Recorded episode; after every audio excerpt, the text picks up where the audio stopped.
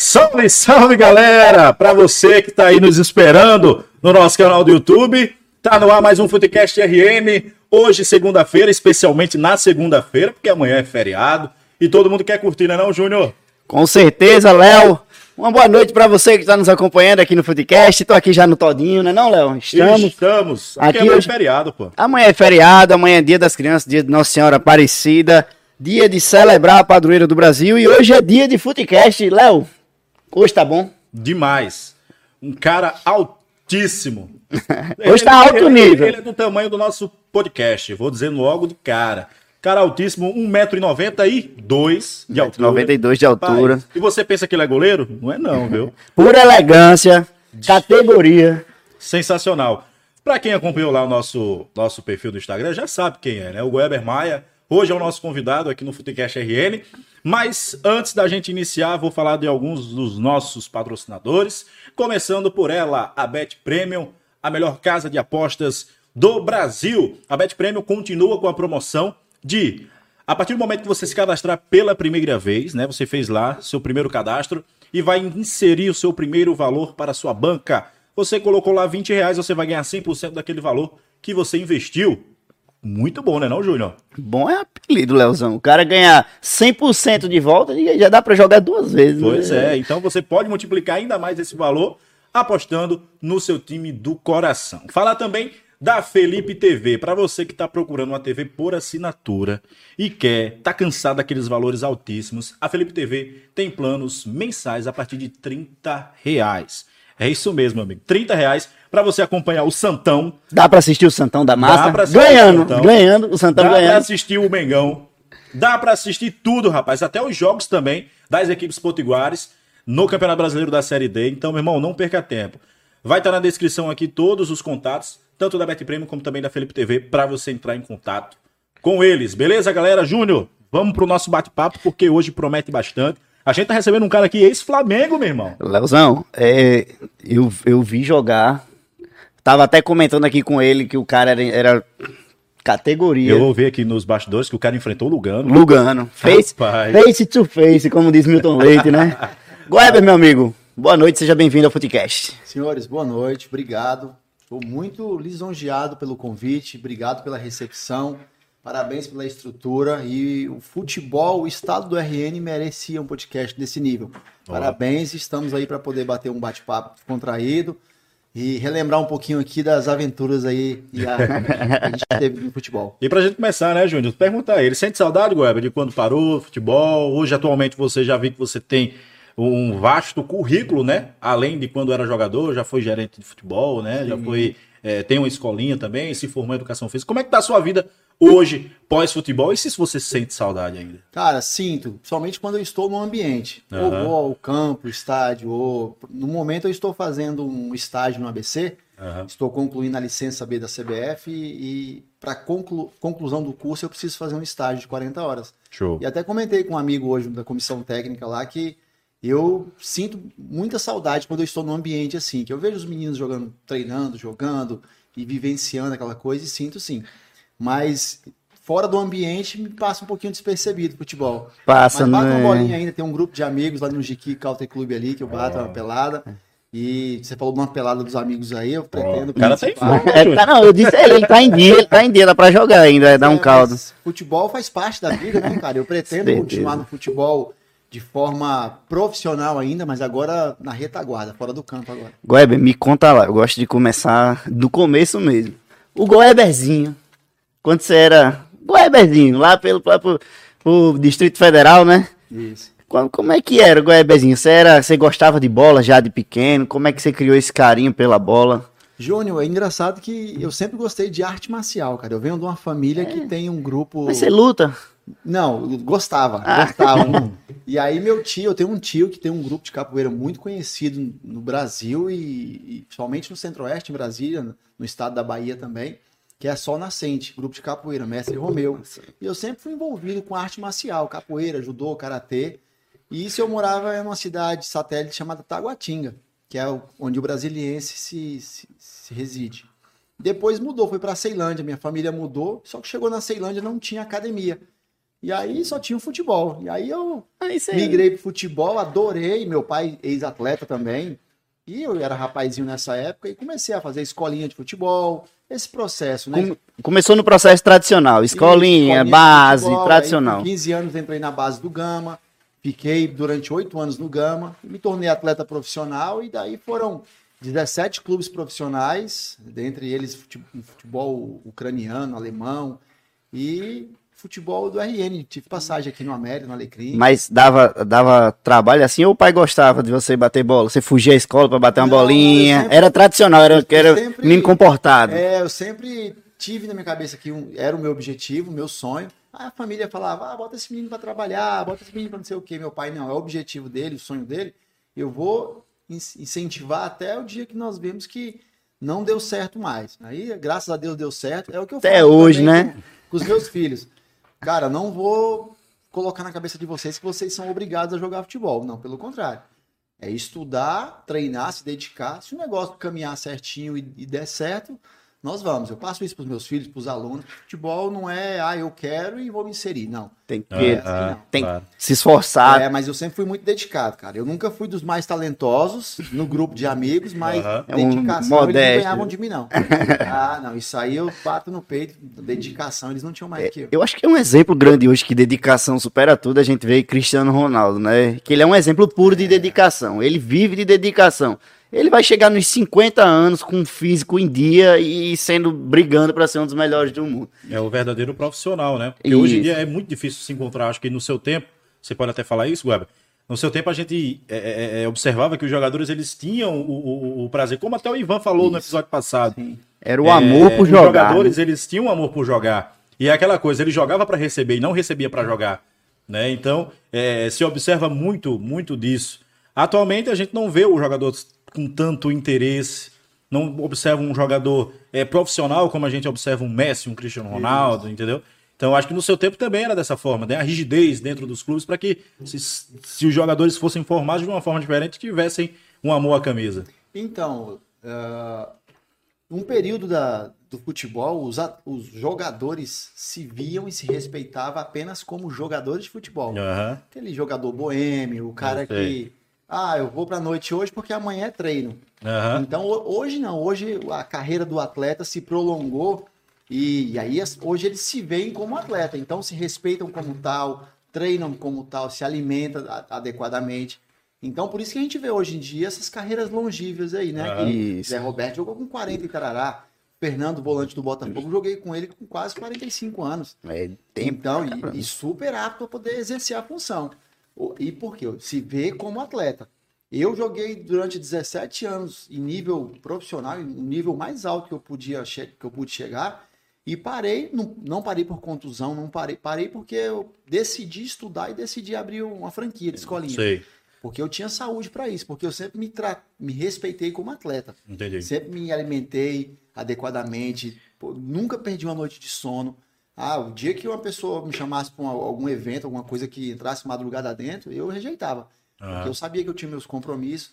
E isso faz com que o atleta dê um retorno positivo. se torne um atleta de alto carreira. nível também, né? Não vou dizer assim para quem tá de fora observando, mas para você, você se considera um atleta de alto nível porque você respeita, né, dentro Exatamente. daquela hierarquia, tudo que você tem que fazer. Como você bem falou, alimentação, o sono, é, o descanso, né? Então, é muito importante. É isso que eu tô falando. E eu tô sentindo em Goiaba a mesma coisa que eu, que eu senti quando Ivan falou. Ninguém forçou você a parar e nem você se forçou a parar. Chegou a sua hora, você fez, olha, agora eu quero me dedicar a outra coisa na minha vida. Mas você ainda acha que rendia ainda um pouquinho mais, Ah, né? Tinha uma lenhazinha para queimar ainda. Tinha, aí, né? tinha. Eu, os meus filhos, eu- hoje, hoje, se eu pudesse prolongar um pouquinho mais, eu teria prolongado. Porque o meu filho caçou na época, devia ter dois anos. Hoje já tá rapazinho, vai fazer oito anos que eu parei. Poxa, pai, como é que era? Aí eu vou lá, mostro um jogo e tal. O meu filho mais velho, então, que entende melhor ainda, jogaria um pouquinho mais. Dava pra mostrar dá, eles ao vivo na Hoje, O Globo. nível que está aí, com todo respeito aos atletas atuais, mas o nível tá muito, Tá muito abaixo, tá abaixo. Tá baixo, cara. Eu vejo aí, eu lido com criança, eu lido com adolescente, com atletas recém. A gente estava falando agora há pouco de um ex-aluno meu, Charles. Charles. É, então, o- hoje tem muita força, muito vigor fixo, físico e a técnica deu uma. Isso te preocupa, Goeber? Demais. Nós somos um futebol referência, né, cara? Futebol que. Quando eu cheguei na Ucrânia, o treinador falava, desculpa o termo, vocês têm que fazer gol de bunda. Vocês são brasileiros, nós éramos cinco brasileiros. Aí eu falava, pô, esse cara acha que a gente é o Pelé. É isso que eu falei Não na- é? na- no bate-papo com o Ivan.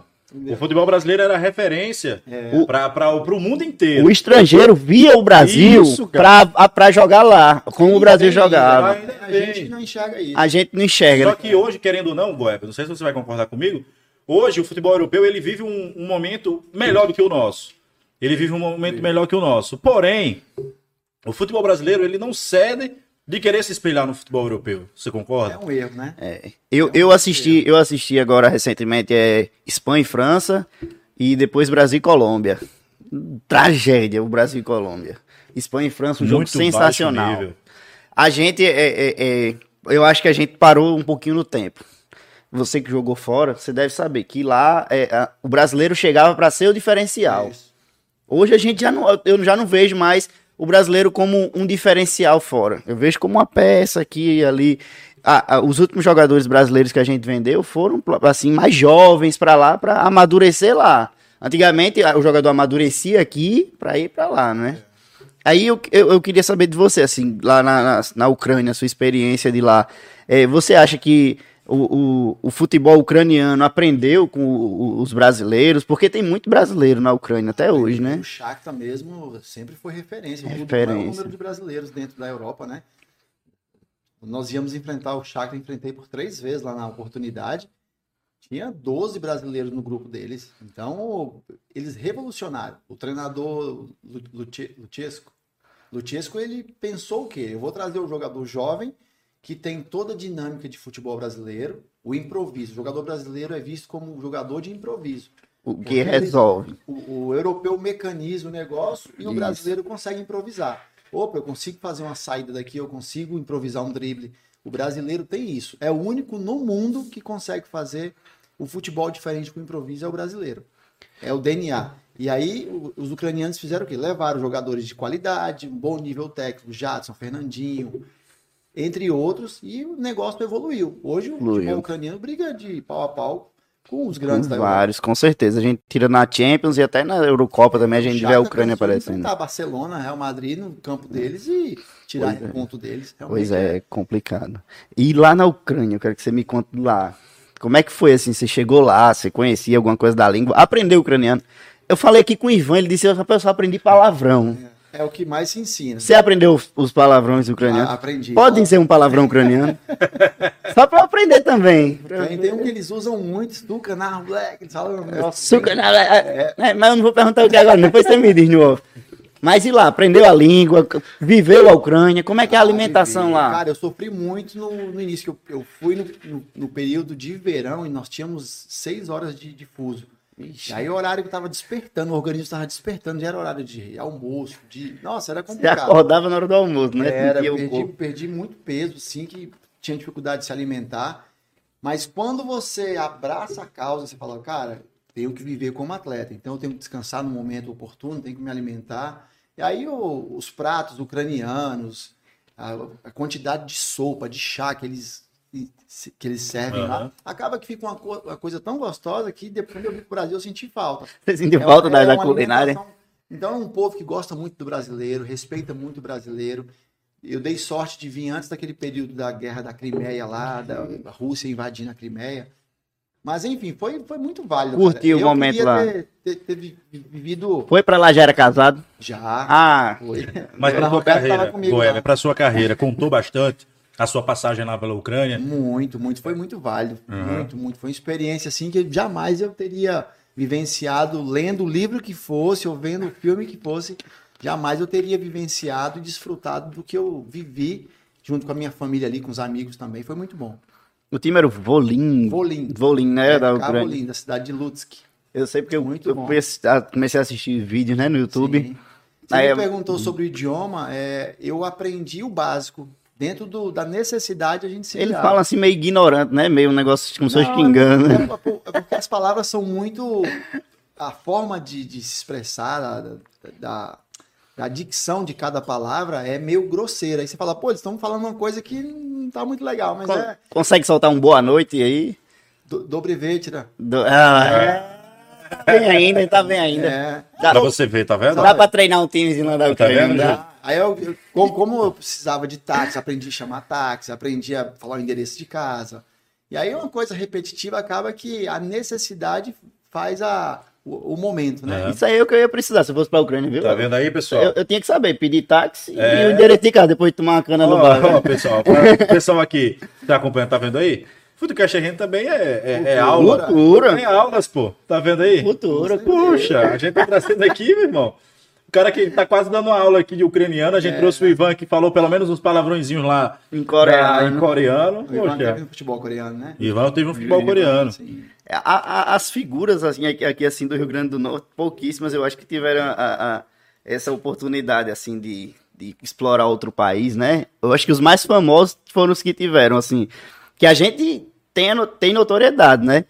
Mas lá na Ucrânia, quando você chegou lá, tinha algum brasileiro, assim, naquele momento, assim, de referência que você fazia, poxa, a, a galera da Ucrânia falava, eita, esse brasileiro aí. Ah, então, os meninos do Shakhtar É eram bola. referência, né? Fernandinho, Foi, Jadson. quando- foi na, na era de ouro, assim, dos brasileiros no Shakhtar, né? Que o Shakhtar era sete brasileiros. Cara, E- era, era difícil enfrentar os caras porque podem jogar cinco estrangeiros. E sempre jogava cinco brasileiros. Cara. Cinco brasileiros É, e é, é, ucranianos. Até hoje, né? Tem Até essa. hoje. Era uma, eu lembro que era um monte de brasileiro. Quando escalava o Shakhtar, parecia que estava escalando o Corinthians. Não, era o William, Dentinho. Fomos enfrentar o. A minha estreia contra o Shakhtar foi. ou, pelo Volim foi contra o Shakhtar na, do Baz Arena, o campo deles. Campo lindo, mais lindo que eu vi na, dentro do futebol.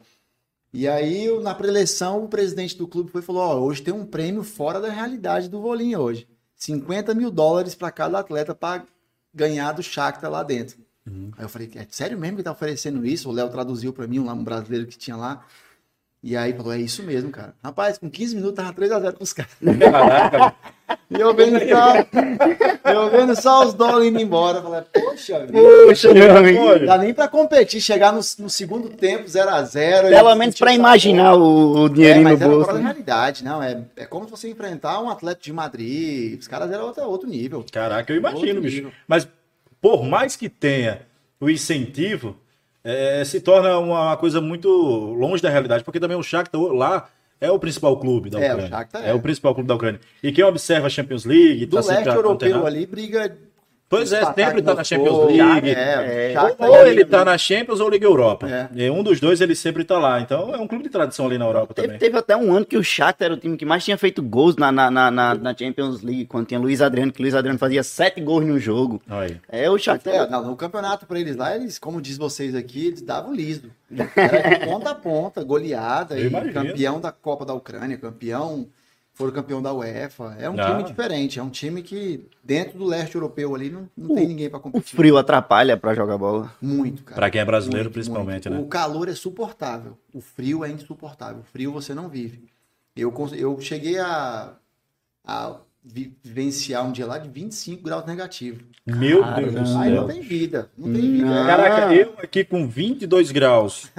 Já à noite, É, o- fico. Rapaz, o, ar- o, o ar-condicionado que se botar 5 minutos no 17 pra mim, eu desligo e passo a noite todinha, no, só no, no respirando. Tá vendo aí, cara? Recentemente eu tive em Floripa, peguei um frio lá, coisa de 12 graus, 15 graus, batendo o queixo. Já, já, já morava aqui em Natal. E aí lembrando que não dá, cara, o frio. E aí eu chega um período do ano que para tudo. As atividades esportivas. É muita neve, Porque né? Porque não dá, neve. né? Você jogou, jogou naquele campo com neve, eu acho muito bonito Joguei, aquele campo com joguei, neve. joguei. A bola laranja, Joguei e treinei. e É. treinou também. muito bonito, né? Os campos dos times grandes tem já o aquece- é um aquecedor, é um, é um sistema que tem que derrete. Vai começar o jogo, eles ligam lá, pum, vai ficar verdinho. Mas os times menores não tem. O meu, no caso, não tinha. Aí você tinha que jogar no o branco, excesso, pelo ou se não tirava, passava só a par nas linhas. Nas linhas, que é pra marcar, né? e O o campo. pau quebrava. É, Caraca. Goiaba, você falou aí daqui de Natal e tudo mais. Já se considera potiguar? Rapaz, eu, eu, eu me considero. Eu gosto muito de viver aqui. É uma cidade que, no ramo que eu exerço hoje, não é tão lucrativo financeiramente e, Claro. e você buscando objetivos na vida não é tão. Falando do futebol. Sei. Nós temos dois, duas grandes forças e o Globo correndo por fora, que é uma grande força também hoje. Mas Tá voltando aos poucos agora. é né? ruim pro profissional, é ruim pro, pro atleta que está em formação. Por quê? Porque a gente não tem sequência. É. Pô, Weber, você quer ficar aqui aí? Quais, quais são os seus objetivos profissionais? Vive- vive disputar um estadual? né? Disputar uma Copa do Nordeste? É o que nós temos. Vive a incerteza, até porque, por exemplo, em muitos, muitas oportunidades a gente viu o quê? O América chega numa fase mata-mata no meio do ano. A sorte que se mudou, né, o calendário do formato da Série D. Que em muitas oportunidades o América terminava ali em junho para julho sua temporada. Era, era terrível Era quando a gente tinha terrível essa isso. fase aqui. E não só para quem trabalha dentro dos clubes, para quem trabalha por fora também, como imprensa. É. Muitas das vezes a gente É. parava, O não tinha. campeonato estadual sub-19 começa agora esse final de semana. Aham. 20 dias de competição, cara. Você vai formar atleta com com 20 20 dias, dias? 20 dias. Absurdo, absurdo. Você vai jogar aí 4, 5 jogos? Que tipo de formação é essa? E eu acho que você pode falar até com mais propriedade. É um É, for- a categoria um de base daqui do estado. Para você, como você classifica ela hoje? Não existe. Existe a boa vontade dos profissionais, profissionais de mão cheia. Eu vou te dizer, hoje eu tô fazendo esse, esse período de estágio no ABC, poxa, Gilmar, Edmar, a, a turma que tem ali é muito qualificado, muito, muito, mas infelizmente o que se oferece, eles não conseguem colocar em prática o conhecimento que tem. E isso é ruim para mim que está iniciando, ruim para eles que já estão inseridos no processo, ruim para o pessoal do América que não tem estrutura para oferecer para os meninos. Aí fala, pô, mas o América não forma. Não é pelos profissionais, é pelo que, que não tem para oferecer. estrutura, né?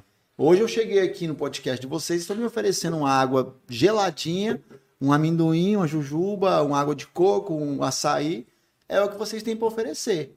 Ótimo. Se eu for num outro podcast que os caras vão me dizer boa noite e vamos tocar o barco aqui, é o que tem para oferecer. Então dá para formar um atleta com estrutura de base dessa forma? Não dá. Tem. Não dá. Então não adianta cobrar do, do, do profissional que lá está, ah, os profissionais não formam. É, é uma engrenagem que tem que ter estrutura, tem que ter investimento. Entendeu? Agora há pouco a torcida estava questionando que a verba do futebol feminino veio e sumiu do América. Isso. E aí como é que você vai Foi formar futebol? vergonhoso. Eu, eu até recebi muito, muitas mensagens das atletas que, que, que fizeram parte do América, pedindo para que eu soltasse uma matéria lá no, no- no meu portal do Instagram. Inclusive, eu dei esse espaço para elas também. Porque, se você imagina, se o futebol de base daqui do estado já sofre com a falta de investimento, já sofre com a falta de, de, de, de, de- de competições. Você vai ver uma competição com duração de 20 dias, pô, não é nem um mês, Não é cara. nem um mês de competição. Não é nem um mês. E para aí você- formação de atleta. isso, aí você vê o futebol feminino também, que não tem oportunidade nenhuma aqui. A federação vem fazendo o quê? Uma competição, que é o campeonato estadual, e desse estadual vai dar uma vaga à Copa do Nordeste. E a série, engano. a série A2 e a também. Série A2. Mas, cara, é uma falta de respeito com, com as mesmas. Né? Porque, poxa, aquela verba não é destinada para elas. Sim. Poxa, se, se, aquilo, se aquele pouco é investido para elas, eu tenho quase certeza, Guab, você pode até complementar meu, meu raciocínio. Se aquele pouco for oferecido a elas, tenho quase certeza que a motivação muda totalmente. Muda, com certeza. Aí ela consegue já mensurar um calendário com algo mais. Eu, pô, futebol com 50 mil que tá em stand-by em algum lugar aí da cidade, É. mas que vai aparecer. E Deus por quiser. favor, apareça, porque é necessário que demais, meninas tenham. demais. E aí ela vai investir num material, investir numa condição. Poxa, eu, eu acompanhei de perto lá, é, é lamentável. É sofrível, as né? meninas É sofrível. tinham ali, cara. Não tinha estrutura. Minha esposa chegou aí comigo lá um dia e falou: quem é que vive aqui? O que que se, o que que se oferece aqui? As meninas estão aí lutando, Campeonato Brasileiro da Tarará. Então são guerreiras, os meninos de futebol são guerreiros. E voltando a falar do, da formação. Eu tenho um aluno, Pedro Paulo, que hoje joga na categoria Sub-15 do Santos Futebol Clube. É, ele saiu daqui como Pedro Paulo e lá ele é conhecido como PP. É uma das grandes PP. promessas do futebol. Sou do santista, eu vejo tudo. Guarda esse nome, PP. PP, né? Ele, numa das, da- das passagens dele aqui de férias e Natal, ele me falou que joga no mínimo 60 jogos ano.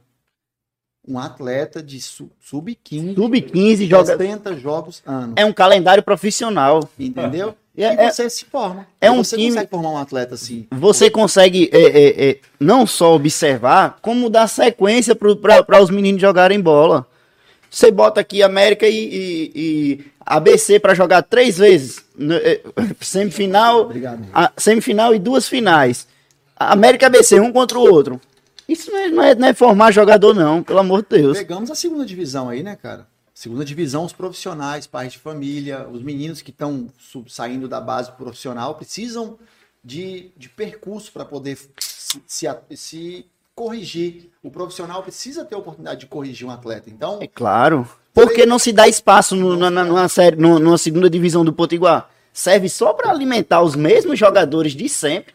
É, eu soube é, hoje, através dos meninos lá no, no ABC, que o, o João Paulo saiu do, do Palmeiras agora recentemente Sim, e já assumiu o sub-19 do Alecrim. Então é, poxa, não seria legal se ele tivesse um calendário longo, extenso, para poder trabalhar no Palmeiras, a federação dar um apoio para o Palmeiras. Ele ficar lá um tempo, formar um time, montar aí, uma estrutura, exatamente. poder ser competitivo no próximo ano. É por isso, Goeber, que eu também observo que, que muita gente fala sobre a federação daqui. Até demais, né? Cobra muito também. E eu vejo que aqui, por exemplo, o futebol daqui está um, um, passo atrás gigantesco do futebol paulista. Por quê? Você observa, Campeonato Paulista reúne as principais equipes, se tem um Campeonato Paulista. Após o Campeonato Paulista, tem a Copa do Interior. Após a Copa do Interior, Copa vem Série A2, Série A3. Copa São Paulo Copa também. São Paulo. Então, cara, são, é um vasto calendário que a, federa a Federação de lá se preocupa. Porque eu tenho certeza que dentro de, de, dessas competições tem a, uma receita que vem para a federação e a federação ela repassa para esses clubes, ela, ela organiza essas competições para que o clube tenha uma, uma, um calendário durante toda uma temporada. E dentro disso aí tem vaga para a Copa do Brasil, Série D. Então eu acho que é o que falta aqui, porque, por exemplo, a gente tem muita equipe do interior que, ó, anos que não consegue é, retomar suas atividades. Agora que a gente tem aí o Potiguar de Currais Novos, tá na final da segunda divisão, né? Vai ser amanhã, inclusive, o jogo. Isso. É. Contra o Riachuelo. Outra equipe que é daqui que, da capital. Que ressurgiu. Pois é, pô. Mas quantas outras equipes? O São Gonçalo, o Baraunas. Baraunas é um time histórico. O Centenário, o Centenário Palferrense. Então, muitas equipes que pararam no tempo, por quê? Fica a interrogação, entendeu? Então, acho que se. Imagine só. Acho que até para você mesmo, se essas equipes tivessem atividade, se tivesse um calendário amplo, seria atrativo para você estar aqui hoje aqui no estado tranquilamente para ter um, um, várias possibilidades de trabalho. Igual bem, você jogou também no, no, interior de São Paulo, você, como a gente estava conversando antes, você deu uma grande passeada ali pelos times do interior de São Paulo, você jogou em diversos clubes, fez um, talvez um, acho que um caminho maior no Guarani, não é isso? É, é você que vivenciou o, o, futebol do interior de São Paulo. Aí você vem aqui para Natal, você veio numa fase muito boa aqui do América, mas depois você veio no pro Alecrim, né? É, a diferença, assim, é, é, é, Não acho que nem compara, né? O, o, que, o que me assusta muito é porque a, as empresas, os empresários locais, eles não acreditam também é, no futebol, no esporte local. Aqui é tem uma, uma grande força no, no, nos, nos esportes de praia. Né? Então tem o handball de praia, tem o beach tênis, que hoje em dia está uma febre, o futebol, que é um carro-chefe, né? beach soccer. E, e, os empresários locais, as empresas aqui, eles não têm oportunidade de estampar a marca. O Footcash quer patrocinar a equipe do, do Goeber, que vai disputar o estadual. A equipe do Goeber sub-19 vai jogar 20 dias. Que credibilidade você vai ter de colocar sua marca na minha camisa ou no, na, na minha é, rede social para representar por 20 dias?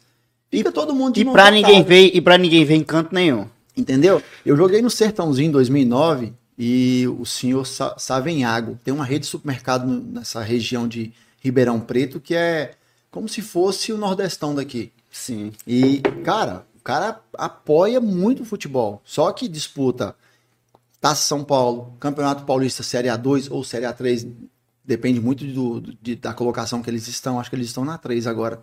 E aí a Copa Paulista. Então tem um ano de calendário. Eu vou colocar, ele coloca a marca dele Savenhago lá e ó, vai aparecer durante todo o ano, independente da competição.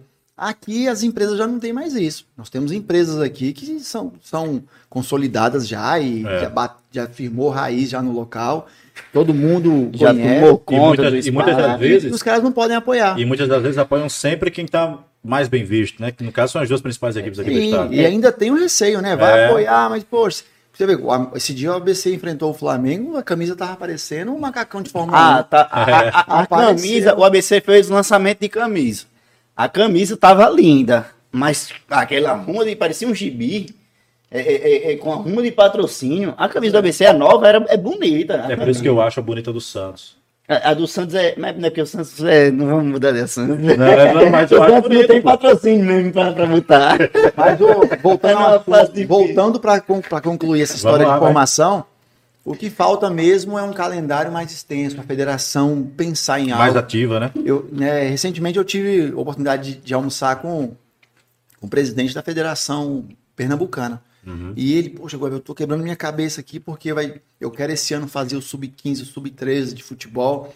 E, pô, o cara não pensa só no profissional, no esporte Santa Cruz, náutico, ele pensando na base. Eu falei, pô, que legal, cara, que, que bacana, porque é isso que vai te dar retorno. Esses meninos estão preparados, daqui a pouco vão estar despontando, despontando no profissional. Eu acho que falta um pouquinho disso. Sai daquela mesmice de você trazer só jogador velho pro seu estado e É. não revelar nada, né? Não lançar. A gente, a gente tá preso numa rotina aqui de trazer jogador velho de outros estados, nossos próprios jogadores velhos que mandamos pra fora e não mandar ninguém mais pra canto nenhum. E aí a gente vai recorrer aonde?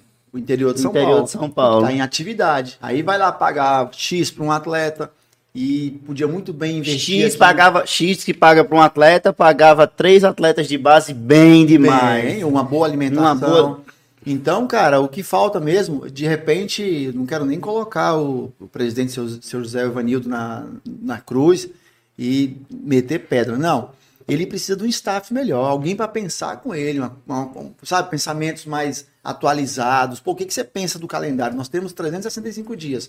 Quantos finais de semana nós temos? Numa cidade que não chove. Aqui a gente tem que aproveitar o horário das 15 às 17 horas para jogar. Dá para fazer de manhã, dá pra fazer à tarde. Alguém que pense dessa forma. Vamos fazer futebol? Sim. Ah, quais são as empresas que podem apoiar? Profissional tem e qualificado. Você vê, Demais. hoje, hoje nós temos no, na semi, na, no quadrangular final dois profissionais locais que trabalham em qualquer equipe grande aí. Ranieri e o, e, e o Renatinho. Renatinho. Locais, Dois locais, crias nossas. Entendeu? E a gente precisa também aprender a valorizar mais. valorizar, pô. Certeza que o Moacir tá à frente aí também, mas, cara, são profissionais bons. Luizinho tá aí na Série B. Tá no Né? confiança. Barata não tá trabalhando no momento, mas é um cara muito qualificado. Tem profissionais bons. Os meninos da base que eu te falei do ABC, cara, esses meninos conseguem pegar um- uma equipe de ponta aqui dentro do estado fácil, fácil. E fazer um bom trabalho se tiver a ferramenta para exercer. E é isso que acontece muitas das vezes, Goeber. Às vezes aqui não é aproveitado e quando sai daqui, para até um futebol aqui do lado, Paraíba ou Pernambuco, é muito bem aproveitado. A gente hoje está atrás da, justamente de Paraíba, de Pernambuco, dos, dos nossos vizinhos, por causa disso, acredito. Porque a gente desvaloriza o que é nosso. Os estados do Nordeste, nós somos o, O pior. o que tá me- pior colocado. Pior colocado. Só Estamos atrás de Alagoas, Maranhão. a Piauí. gente fica atrás do Piauí. Piauí, da, da Paraíba, não desmerecendo o pessoal do Piauí. Mas hoje, hoje nós estamos atrás de, de- de- de Sergipe, da Paraíba, É Maranhão, tudo. E Todo não, é, mundo e não é atrás, assim, do Maranhão, por exemplo. É. A gente tá muito, há muito Isso é vexatório. Isso é Vexatório. vexatório para um ex-atleta, para a imprensa, para quem está iniciando. O menino se, se envergonha de falar, pô, E você- eu jogo num- numa base de um time que. Você viveu um momento bacana, né, aqui do, do, do, do futebol, Do futebol potiguar. Você pegou um América é, numa fase que o América deu sangue ali pra, pra- pelo acesso. O América fez jogos históricos, né? É, é, é, é- é- você vê essa diferença no dia a dia daquele América de antigamente pro América de hoje em dia. Você teve é, é, no América por fora dos, dos gramados recentemente. Como é que é essa diferença desse América que você viveu como jogador e desse América que você viveu como gestor? Rapaz, ó, eu brinquei com um amigo hoje. Hoje a gente foi fazer um treino ali no centro administrativo, doutor Marcelo Alencar, deixar um grande abraço para ele. Braço, Marcelo. E, e falei, rapaz, não é possível, o Arena das Dunas nunca vai ver um título ou um acesso de um time local. Vamos É. ter que botar uma placa lá, Machadão, que aí eu quero ver se, se o negócio não vai vingar. O problema é o nome, né? tem que mudar, porque pô, um campo, um estádio desse, uma estrutura dessa, nunca não vai ver. Estádio mais bonito. Vem Não, disparado mais bonito. mais bonito de Copa um acesso de um dos dois grandes, uma, um título. Poxa, não é possível, cara. É assustador isso. Vamos voltar ao nome antigo que o histórico. E se o América até conseguir desculpar ele também, se o América conseguir, vai ter que ser fora de casa, né? Pois é. Porque tá- vai jogar com o Campinense fora e não vai ser nem aqui É. na Arena da Jus, né? E aí, respondendo a sua pergunta a respeito da diferença de estrutura de 2006 para cá, continua a mesma, cara. A mesma Não estrutura. atualizou, não atualizou nada. Nada, infelizmente. Não mudou nada. Nem as camas da minha época no CT não mudaram, são as mesmas.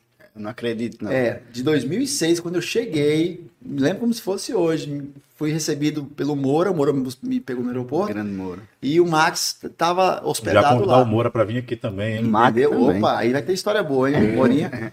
Cara, não mudaram nada. Nada, nada, nada. Precisava se atualizar? Com certeza. Então, infelizmente, o que, que tinha de diferença lá era o nível técnico, que era muito apurado. Inclusive, tem até uma história engraçada que eu não estava jogando na época no Flamengo, né? Eu estava tava sendo relacionado. E aí o Reinaldo Pita, um cara bem conhecido no futebol, do, do Adriano, Ronaldo Fenômeno, né? me ligou, poxa, Goiaba, tem um clube da Série B que podia te levar pra você poder fazer os últimos jogos, ir lá ajudar o pessoal. Eu falei, vou. Eu, cara, eu tô precisando jogar, tal, tô sem jogar aqui. Aí, quando eu vim pro América, eu liguei pra ele e falei, rapaz, você me trouxe pra um time que hoje o time do América é melhor do que o do Flamengo. Se botar pra jogar, o Flamengo não vê a bola. O nível técnico do América. Então, muito elevado. O que muda era isso. Então, eu fico pensando hoje, você imagina um campo desse, Arena das Dunas, um Souza em campo. Meu Deus. Um campo desse, um Uma mágica. desse. Paulo Isidoro. Paulo né? Uma Zidoro, mágica. Kobayashi, uma mágica, meu amigo. Aí, aí, aí, Robson, Rony. Era um time muito bom, então não tinha Fabiano, como jogar. Eu falei, ô meu amigo, você me trouxe pra cá, não tem como entrar nesse time, não. Os volantes era Paulinho Kobayashi, Maranhão, Maranhão. Du. Cara, Falei, é, não, faço parte do grupo, tá bom demais. Deixa os caras.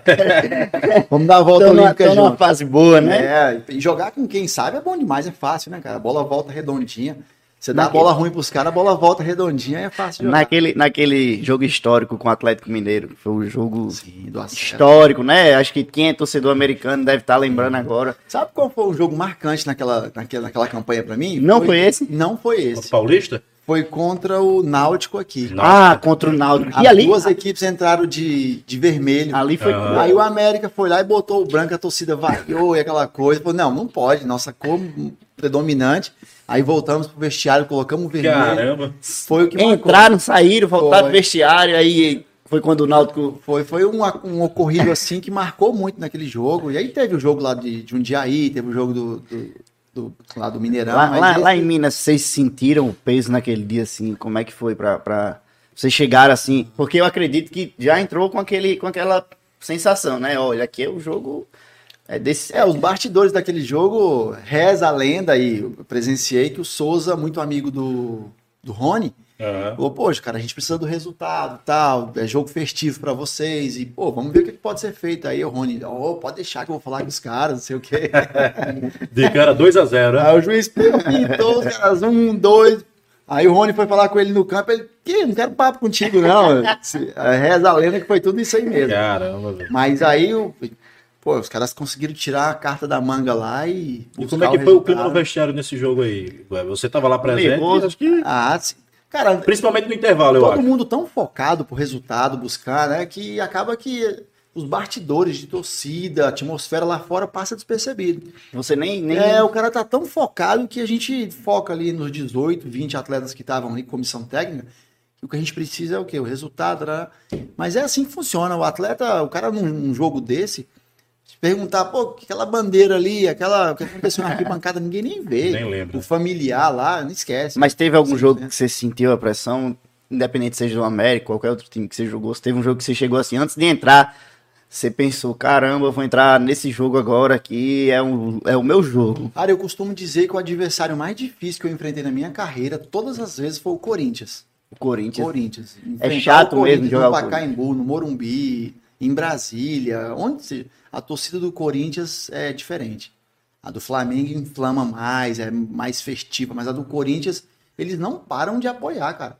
É 90 minutos eles apoiando, apoiando. Agora de time interme... assim, time menor do que esses outros grandes aí é do Ceará. A Ceará. torcida do Ceará Foi quando você, você percebeu que a torcida adversária É, fazia quando eu- diferença. Foi quando eu conheci torcida, eu dentro de campo de verdade. Fui jogar com o Gama. Né, um dia no campo deles, ah, loucura, cara. Torcida do Ceará gigantesca, amor, né? que torcida linda, A cara. torcida do Ceará amor, inflama, inflama. Aqui no Nordeste eles são muito apaixonados, né? Algum time que você deixou de jogar que você queria ter, ter passado por lá? Ah, o São Paulo. São Paulo. São Paulo. É, É São Paulino? é, São de Paulinho. coração. ah, eu queria chegar devagarzinho. É, também que eu fui direto. Eu, Eu sei eu, que- se eu tivesse tido a oportunidade, eu não. Imagina aí naquelas que a gente conversa dos bastidores aqui, né? Antes de você ir pro Flamengo, né? Ver os cinco propostas. É. Daqui a pouco a gente chega lá. Vi essa do São Paulo no meio. Ah, não, não esquece. São Paulo era, era do seu coração São mesmo. Paulo. Jogar- A primeira vez que eu joguei contra o São Paulo, timaço. Kaká, Rogério E- Stene, Luiz Fabiano. Perna tremeu? Eu ainda era torcedor na época, eu tava, eu tinha recém-promovido do, do profissional do Gama. Aí os caras passavam por mim e eu ficava namorando.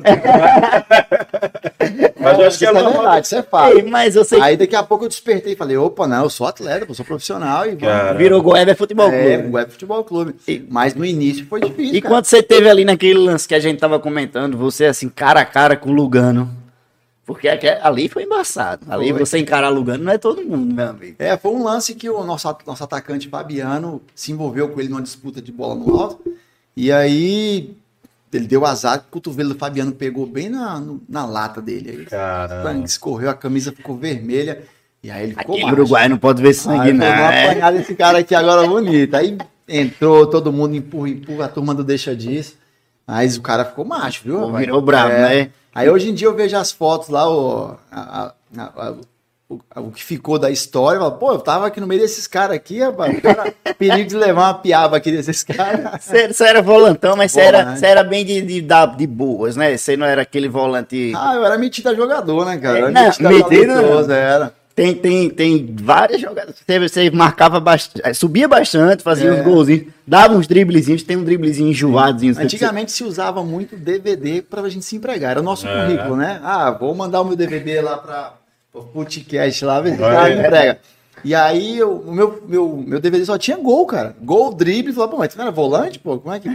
O, o treinador na Ucrânia mesmo, Vitaly Quartiani, quando foi ver meu DVD, falou, mas, pô, eu quero contratar um volante, um cara, um meio-campo, que vai fazer o papel do segundo homem do meio-campo. E só tinha gol e drible. drible. Olha só. Aí, é, aí eu você não, vamos atualizar isso aí. Antes, você sempre foi volante. Ninguém começa jogando sem volante. Você fala a verdade. Você era Não, eu gostava de jogar de atacante. atacante. Mas né? aí, como eu te falei, eu não era um dos mais talentosos da turma. Aí eu falei, rapaz, eu tenho que Ele é esforçado. Eu tenho que tocar na banda algum instrumento. Falei, Mas se a gente parar pra pensar, a maioria dos volantes que fizeram sucesso, que de, de times campeões, eram esforçados. São São esforçados. esforçados. Mas também são os que brilham. É, Você tira do seu time mesmo. O autor do gol do título de 2005, quem foi? mineiro, né? Mineiro era craque? Não. Era esforçado. Aí, Júnior. Pessoal aqui no nosso Instagram, a gente também tá ao vivo lá no Instagram, no nosso Opa, portal. pra turma do Instagram. E o Itinho, né, tá perguntando aqui: você já viu a Mancha Verde? Também não para de incentivar a partida toda. Já jogou contra o Palmeiras? Joguei várias vezes, inclusive no Parque Antártico Antigo. Realmente, a torcida da Mancha Verde é linda e faz uma festa bonita. Tem também aqui o Cled Gol, daqui a pouquinho o Júnior chega no YouTube. Ele, boa noite, muito legal o bate-papo. Fazendo um resumo aqui, né? Fazer uma pergunta dentro de um assunto anterior. É, é, será que o problema hoje não está na presidência da Federação Norte-Americana de Futebol para que não tenhamos incentivos ao futebol local? É igual eu falei, ele precisa de um staff atualizado, que tenha essas ideias, porque para ele gerir a federação, a quantidade de clubes, competições, representar junto à CBF, é muito, muito trabalhoso. Ele precisa de um bom staff. Você acha que ele tá sozinho Ele- nessa e eu me coloco à disposição. Presidente José Ivanildo, Eu falar com ele aqui que eu gosto aqui é a muito dele. câmera ali, ó. eu estou aqui à disposição, com boas ideias, com coisas para colocar. Ele, ele tem uma pessoa sensacional que trabalha com ele. Me fugiu o nome agora. Me me perdoa, um grande amigo, sempre ligo para ele.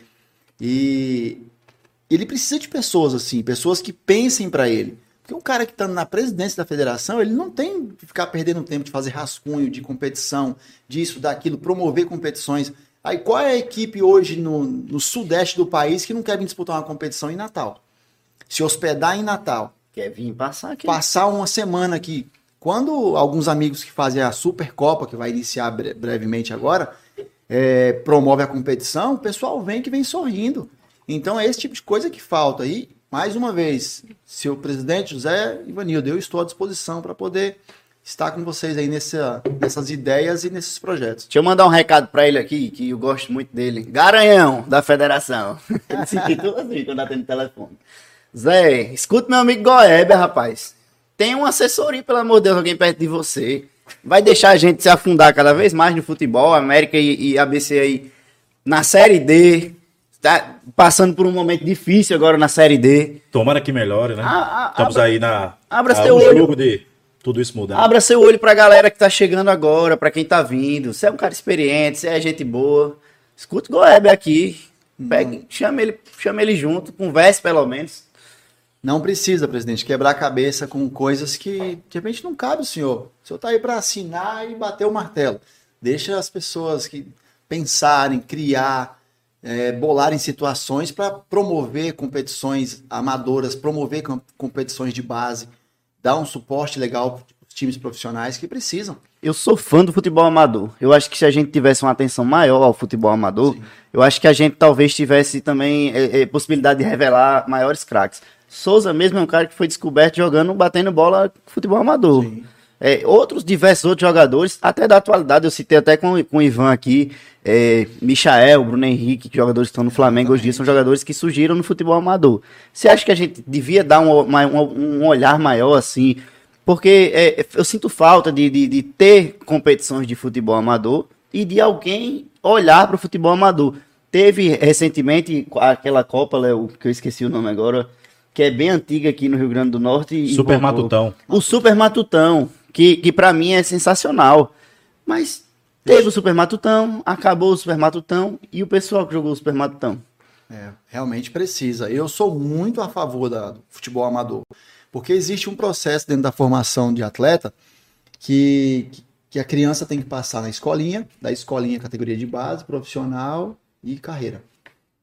Tem crianças que não têm oportunidade. Isso. Um projeto social da, das Rocas, por exemplo, que é um celeiro de craque aqui, eu ouço muito falar que, poxa, fulano saiu das Rocas. Rodriguinho. É roqueiro que fala, né? É roqueiro, É, é, eu roqueiro. acho mó barato isso.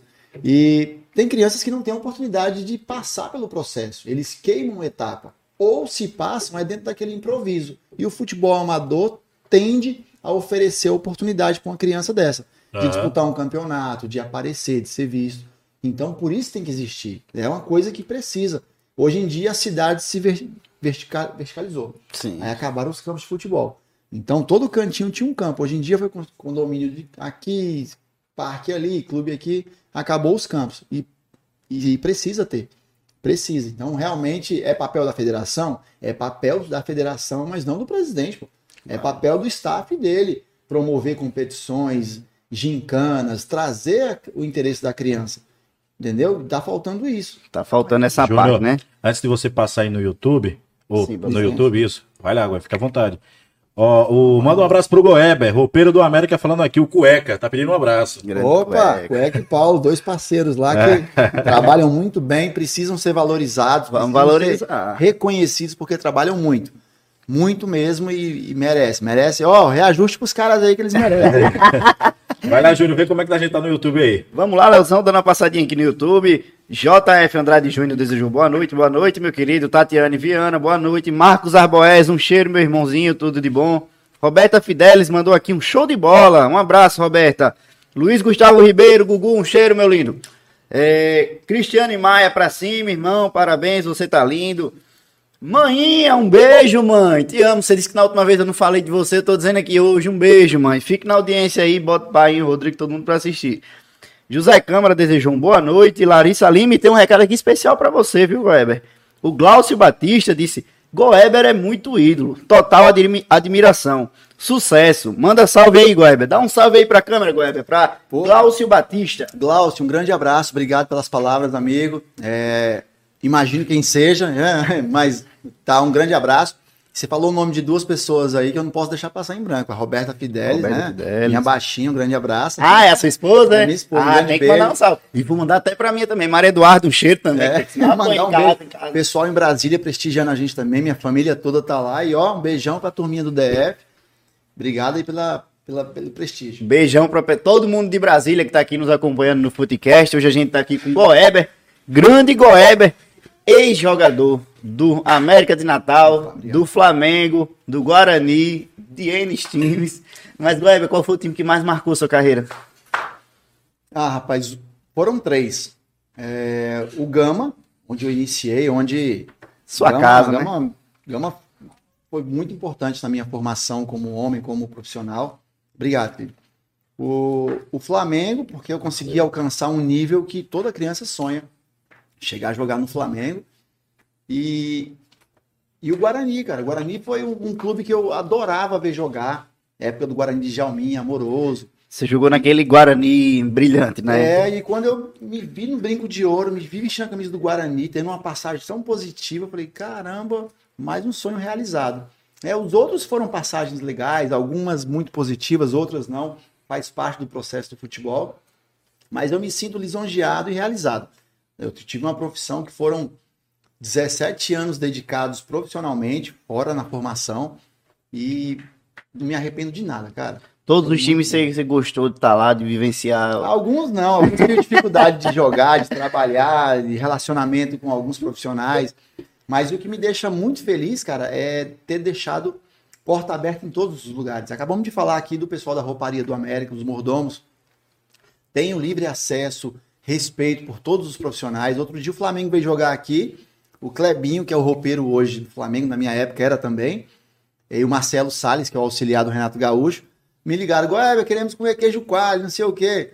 Fui lá, levei para eles e não tava podendo entrar ninguém na, na, arena. Foram lá fora, no portão, sentaram lá no meio-fio, ficaram batendo papo comigo, trouxeram uma camisa pro meu filho. Enfim, são coisas que não tem preço. Você deixar a porta aberta nos lugares. É outro né? Então, é, graças a Deus, foi uma carreira muito positiva nesse sentido. Goeber, vamos encher nossa barriga agora. Desculpem aí, tá, senhores, mas eu já tô aqui, ó.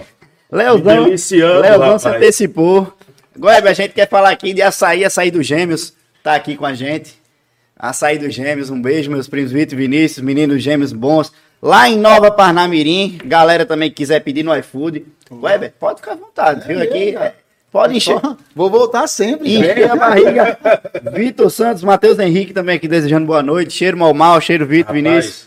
Pessoal do Açaí dos Gêmeos, ó, tá de parabéns, viu? Ei, é, é, o segundo programa, segundo programa que eles mandam sair pra gente e a gente tá aqui querendo encher o Ivan. Ei, Ivan levou a marmitinha dele pra casa, viu? O meu caçula deve estar tá falando, poxa, pai, lá guarda pra mim. Davi é apaixonado. Davi gosta dessa aí? É, adora sair. Opa. É, Goeber, cê, cê, a gente tava falando agora assim do time que mais marcou e tal, aí você falou que teve, tiveram umas pessoas que você não se deu bem, né? E tal.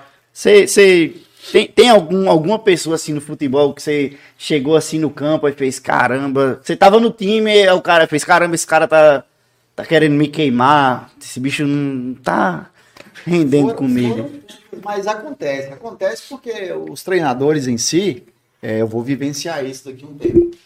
Os treinadores, eles têm um grupo ali de, de 25 a 30 atletas. Cara, ele só vai fazer com que 10 ou 11 desses atletas estejam felizes. Os demais vão ficar bicudo, chateado, porque não está jogando, não está tendo oportunidade de jogar e, enfim, fica chateado, não é relacionado. E dentro desse processo acontece. Aí tem que ter aquele treinador que tenha o, feeling do, da, da gestão de pessoa. Né? Um treinador que eu tive a oportunidade de conhecer, que fazia com que o ambiente, os 30 jogadores ficassem felizes jogava, o que ia para arquibancada, o que não ia para viagem. Qual Joel era? Santana. É porque era o papai, né? Aquela história.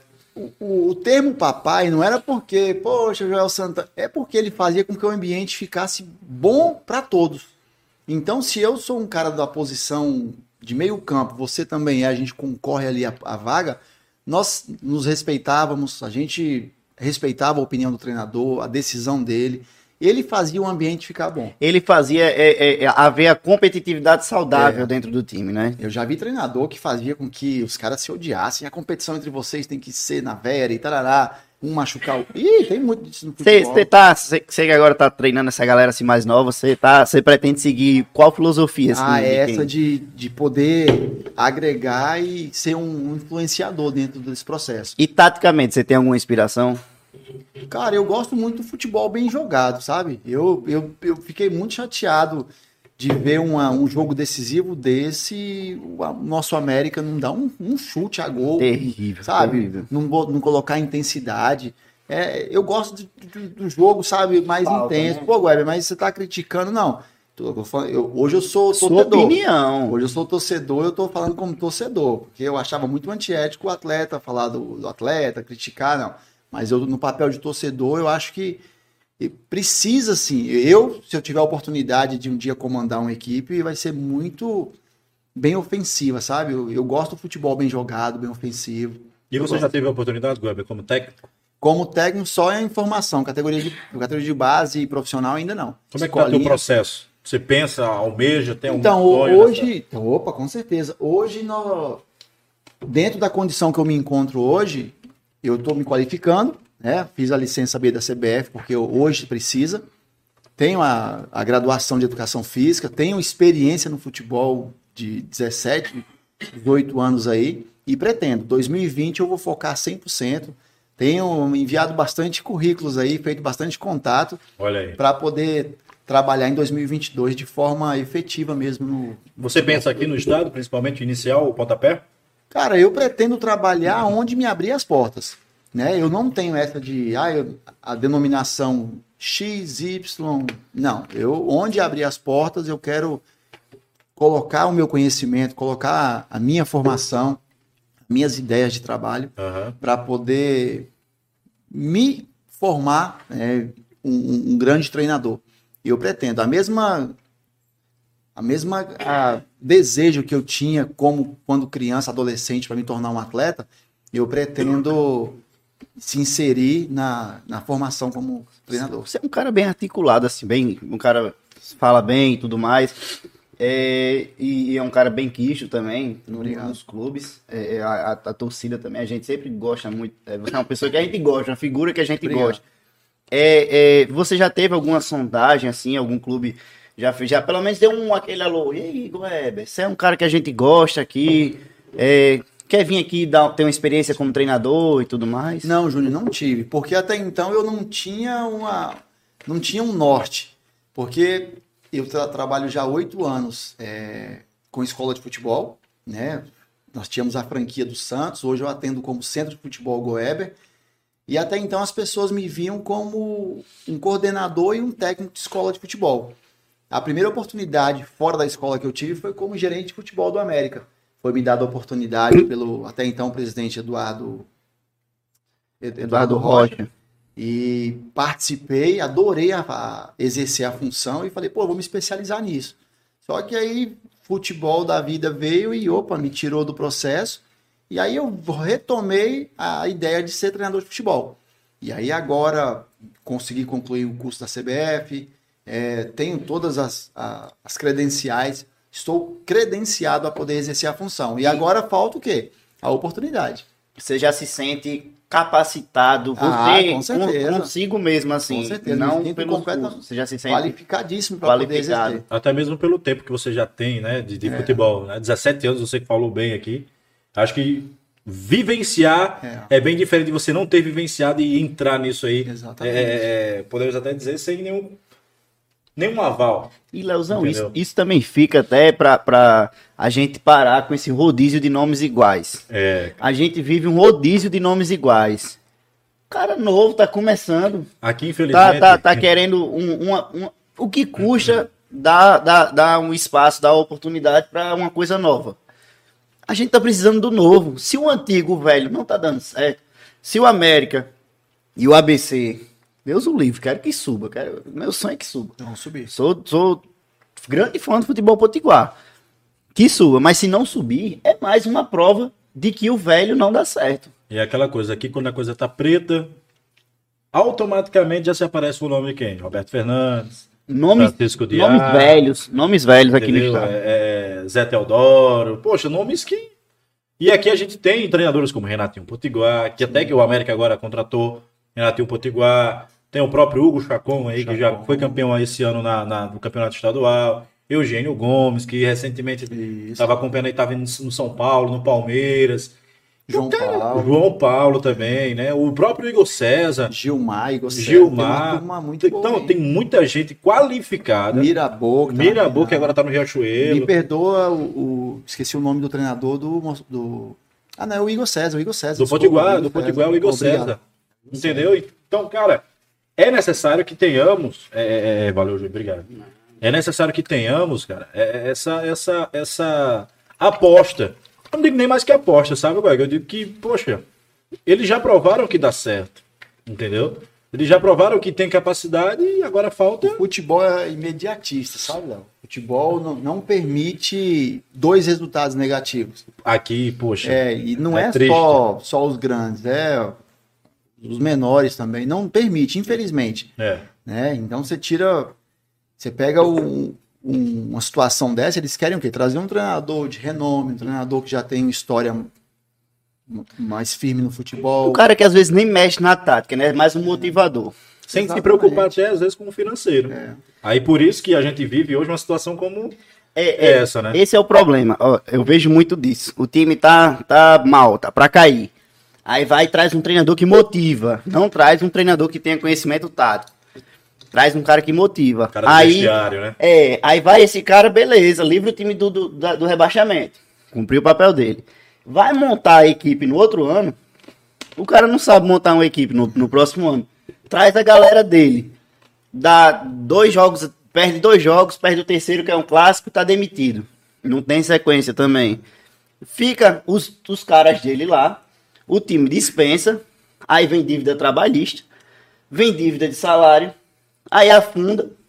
É, um- é- é- é a, a forma do fracasso. Goiaba, você acha que isso é um, um- ponto negativo para o futebol brasileiro em si, do treinador ter, eu vou dizer no, no formato legal do futebol, a panela? Porque a gente observa muito, por exemplo, o treinador sai de uma determinada equipe, vai para outra, chega vários jogadores que, tipo, ele já tem um conhecimento. Claro, ter o conhecimento de jogadores que são, é, é, é, que chegam para agregar numa determinada equipe, ok. Mas tem uns que realmente abraçam aquele determinado jogador e para onde ele vai, ele sai levando.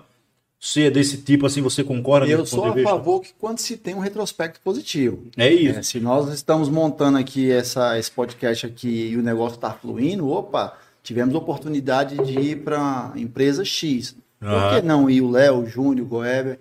Isso. Sim, por que não? Sim, deu certo, vamos manter. De repente a gente agrega o João, o Pedro, o Manel e o negócio vai fluir. Agora, se o negócio, pô, não deu certo aqui, vamos, vai, vamos tentar ali de novo. Não, eu acho, acho errado. E realmente tem, no futebol tem. Hoje em dia mesmo, para se contratar, por mais que não queiram e faz, fa- querem fazer vista grossa, mas, poxa, ah, vamos levar o Goeber. Tá, mas para trazer o Goeber eu tenho que levar o, o Júnior e o e o Léo. Pô, mas eu não preciso dos dois, tal. Então não vai. É assim que funciona, infelizmente. Ó, deixa eu mandar um abraço. Pode mandar. Eu fiquei devendo esse abraço no último programa. Larissa Lima, meu amor, está em casa. Vai apanhar, viu? Que Fiquei a gente já mandou um É, abraço. eu pra fiquei devendo. A Um beijo pra ela, tá bom? Tá aqui acompanhando, até mandou uma mensagem só pra ver se eu. Pra observar. princesinha, manda pra sua princesinha É, também. minha filhinha Maria Beatriz também tá em casa. Oito Opa. meses, rapaz, uma, uma Ô, bênção, Parabéns, velho. cara. Oito meses. Camila Silva também, um abraço. Tempo de escola aqui. Ah, meu Deus do céu. Essa daqui tem muita história pra compartilhar comigo. Mas, vai lá, Júnior, dá sequência. Tem aí também. Vitor Lucindo tá pedindo, manda salve aí, Goeber. Conhece Opa, Vitor Lucindo? demais. É lá do DF também? Não, esse é carioca e mora, é meu vizinho lá, é ex-aluno também. Vitor Lucino. Grande abraço, Vitão. Valeu, Vitor Lucindo. É, Goeber, se quiser dar uma provadinha no açaí, eu desculpa Vou, ele atrapalhei, viu? É açaí do irmão gêmeo. Do gêmeos, do gêmeos. Tá aí do Gêmeos. Coincidentemente, eles são gêmeos também, né? Leozão, é, queria que a gente também agradecesse aqui, que eu acho que também a gente ficou devendo na outra, né? Nosso amigo Ivan Nilson tá aqui. Rapaz, hoje ele tá aqui novamente ali. Ah, mas diga o que, é que ele tá fazendo. Tá provando o açaí dos gêmeos. tá bom, ele Ivan não Nilson? perde uma. Cardozão também que tá ali na nossa parte técnica. Se não operacional. fosse Cardoso, isso aqui não estaria acontecendo. É, Com certeza. Isso aqui não estaria acontecendo. Tudo que vocês estão vendo na rede social, se não fosse Ivanilson, vocês não estariam. Aquelas fotos que você viram, o Macedo, tá lá em Luiz, Fortaleza. Luiz, Tá em Eu, Fortaleza. tá em Fortaleza. Tá lá na Copa da- de categorias de base, de futsal. Tá fazendo. Tá- tá- estourou, viu, menino? Estourou. Ó, apareceu no podcast do mundo, do Olha podcast aí. do mundo. Goeber, vamos lá. É, a gente já deu esse, essa, essa galera de alô, mas se você tiver mais alguém assim que, que você quiser falar, pode falar também, pode mandar um abraço. Ah, eu quero mandar um abraço para uma grande referência no futebol e na formação de atletas do RN, professor Eloy Simplício. Uhum. Eloy Simplício, um cara que, poxa, muitos dos amigos mais, mais antigos aí, de outras gerações para trás aí, foram alunos do professor Eloy Simplício. E me parece que ele está retomando as atividades da escolinha do ABC esse final de, amanhã. Olha aí. Pô, coisa É mais boa. um presentão aí pro futebol do RN. Com certeza. É um cara super qualificado. E, professor Eloy, um grande abraço pro senhor e sucesso no projeto. Weber, nessa parte é, estrutural de base e tudo mais, que é, se- eu considero que seja uma das coisas que você mais observe, né? Você, enquanto treinador, você vai dar, dar essa, essa oportunidade pra galera mais jovem também, assim, você vai trabalhar mais essa base, Com porque certeza. aqui no Rio Grande do Norte, eu bato de novo nessa tecla. O último nome forte que a gente lançou, quem foi, Léo? Poxa. O, O Alisson. o último nome forte. Gabriel O- Veron, agora o- recente, né? mais, mais, mais formado aqui no estado, assim, que teve destaque aqui. É o Alisson. O Alisson. Gabriel Verón teve destaque no Palmeiras É já. muito pouco, né, cara? Pois É, é. muito pouco. E tem talento suficiente. Tem talento suficiente. E porque, olha, o Gabriel Verón saiu de onde?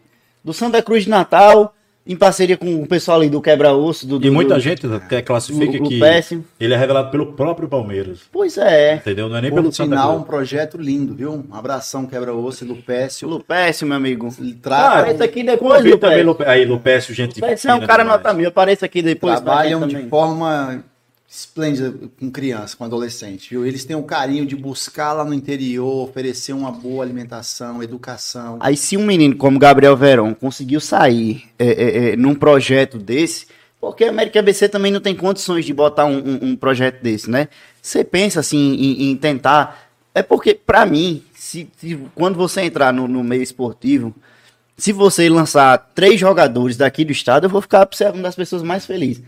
Porque Poxa. você pega é, é, América hoje em dia, quem é a grande revelação do América nos últimos anos? Se tratando de Série D, o América teria obrigação de ter, no mínimo, cinco jogadores oriundos da base, Da base.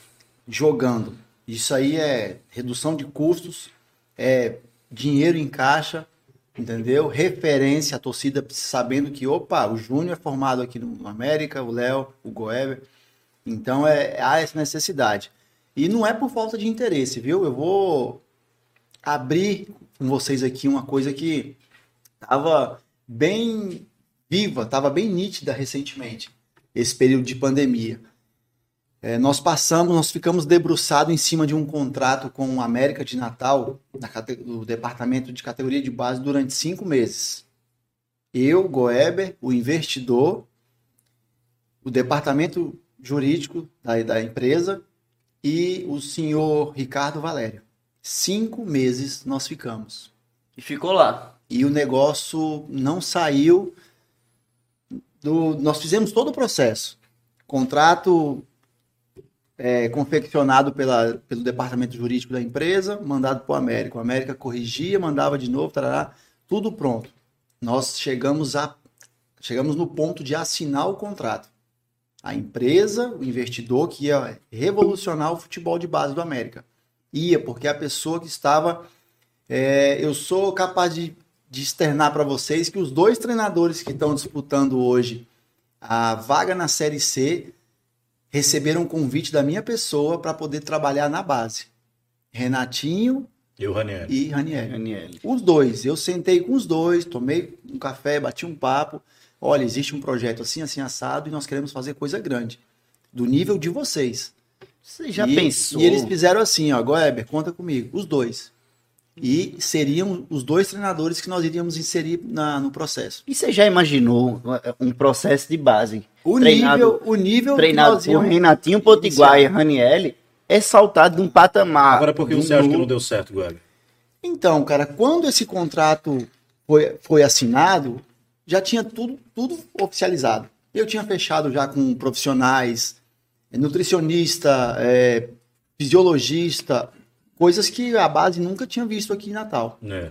Um, trabalhar com esse, com, com esse Até sabe? mesmo a falta de material, né? Em- Um, simples material orçamento, para orçamento, o investidor Goeber faz orçamento disso. Nós íamos mandar trocar toda a estrutura de base, de cama, mesa e banho, de estrutura física, mandar construir dois campos lá. Tava tudo pronto. Quando o contrato chegou na mão do América, do América, isso já passando pelo Ricardo Valério, o contrato voltou para mim todo rasurado. Eu tô, eu guardei isso durante todos esses meses aí, porque o maior prejudicado de tudo isso foi eu, que eu abri mão de uma situação profissional apostando na base, de tempo. Foram cinco meses. E aí, quando o contrato chegou no América, na sede na Rodrigues Alves, o contrato voltou para mim todo rasurado, riscado, de ponta a ponta. Pelas pessoas que se dizem ser dono do América. Isso E foi- aí, infelizmente, eu sou. Eu tenho que dizer isso: que dizer. aquele cara que vai para arquibancado, que sofreu o final de semana agora aí, é um mero coadjuvante que sofre pelo clube, igual eu sofri final de semana, querendo ver um resultado positivo, um acesso. Mas aí você pergunta, pô, Web, você tem interesse de fazer? Nós fizemos durante cinco meses. E aí eu tive que retratar com as pessoas, os profissionais que eu contratei. Contratei profissional de outro estado, contratei profissionais aqui da cidade. E aí tive que ligar, olha, me perdoa. Teve um que abriu mão de estar hoje disputando a Série C, disputar, disputando a Série D, desculpa, e falou, Gueb, eu tô com você. Acabou que eu tive que ligar o cara, e agora, o que eu vou fazer da minha vida? Vexame. Porque o negócio tava... Vexame, mas não é Então- pra você, não. É vexame pro América que Entendeu? passou por esse papelão. E Então- você acha que esse coronelismo atrapalha esses donos dos times aqui? Então, o que eu esperava era que, poxa, já que não quer fazer com o Goeber, com a empresa que o Goeber conseguiu trazer, eu vou fazer. Ah, o América tem condição, o América isso e aquilo. Cara, O projeto estava pronto, né? Tava pronto, tudo pronto. As- os profissionais contratados, nós tínhamos data para aquele jogo que o América fez contra o, contra o Gama da Copa do Brasil. Ah, Era o projeto de nós iniciarmos ali, seria o pontapé inicial da, do pro- projeto de formação. Entendeu? E acabou que dali não deu nada. O Gama me ligou, um pessoal da comissão técnica da base, Goeber, como é que tá o América aí? Eu falei, cara, o América não tem base. Ixi, então nós também não temos. O- Vai ser 0 a 0 o jogo. Palavras do cara do Gama. e, e eu observo, Weber, que eu tenho pra mim isso, sabe, Júnior? Base não é gasto, é É investimento. investimento. Sabe? Eu acho, mas aqui ainda se vê como gasto. É. Ah, a gente vai tirar esse dinheiro aqui para gastar na base e o nosso profissional. Hoje se pensam muito no profissional, mas ninguém sabe, ninguém imagina que é com a base que você tem futuramente aí Exatamente. uma volta de recursos extraordinária. Nos grandes clubes, a, a, a- é a base que sustenta o, o, o clube. O Flamengo é, é prova disso viva hoje atualmente. O, o, Palmeiras. Palmeiras, o quanto- Santos, Santos até hoje vive também de muitas vendas de jogadores aí do próprio roubado. Neymar. Roubado, mas vive.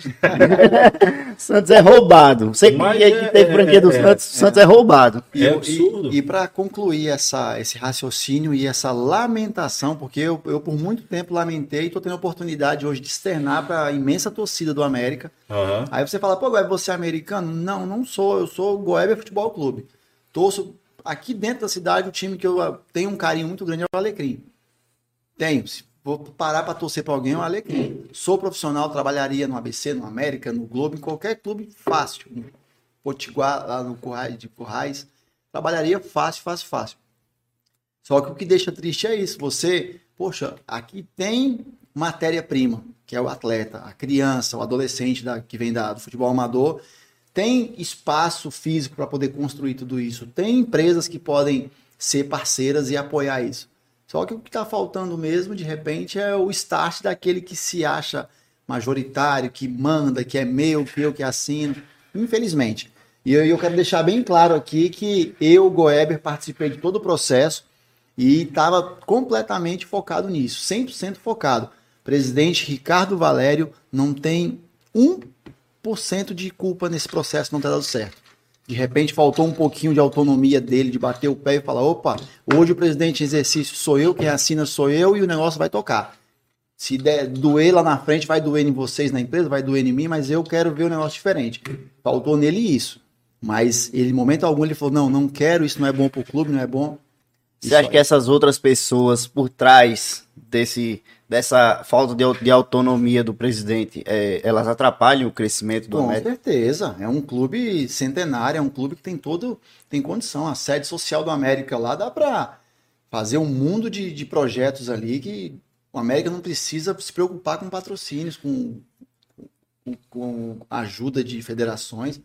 Dá para fazer um, um clube campestre ali de primeiro mundo, prédios, lo- locações e tudo isso. As séries que o América frequenta consegue levantar um capital para sobreviver disso. Certeza. E, e eu queria saber também de você. A gente viveu uma fase muito boa aqui no futebol potiguar. A gente chegou até um tempo que a gente tínhamos os do- os dois principais times na Série B E o em quartas restante. de- em quartas de final da Copa do Brasil. Em quartas de final da Copa do 2014. Brasil, é, é, que o América veio a cair pro Flamengo. O Flamengo sempre é um grande time. O ABC O saiu ABC pro Cruzeiro, uma e sensação pouco, naquele e por ano. pouco. E isso, aquele grande Cruzeiro Era que vinha. Everton Ribeiro, Ah, Ricardo Goulart. A gente viveu essa grande fase. E a gente agora acabou. A gente agora tá, tá vendo uma eminência aí de, de um América ter que disputar um jogo de vida lá em Campina Grande e o ABC ter que disputar um jogo de vida aqui em Natal. É, e os outros times dos outros estados aqui vizinhos subiram, ascensão. E só um detalhe, Júnior. É um jogo realmente de vida, principalmente pro América.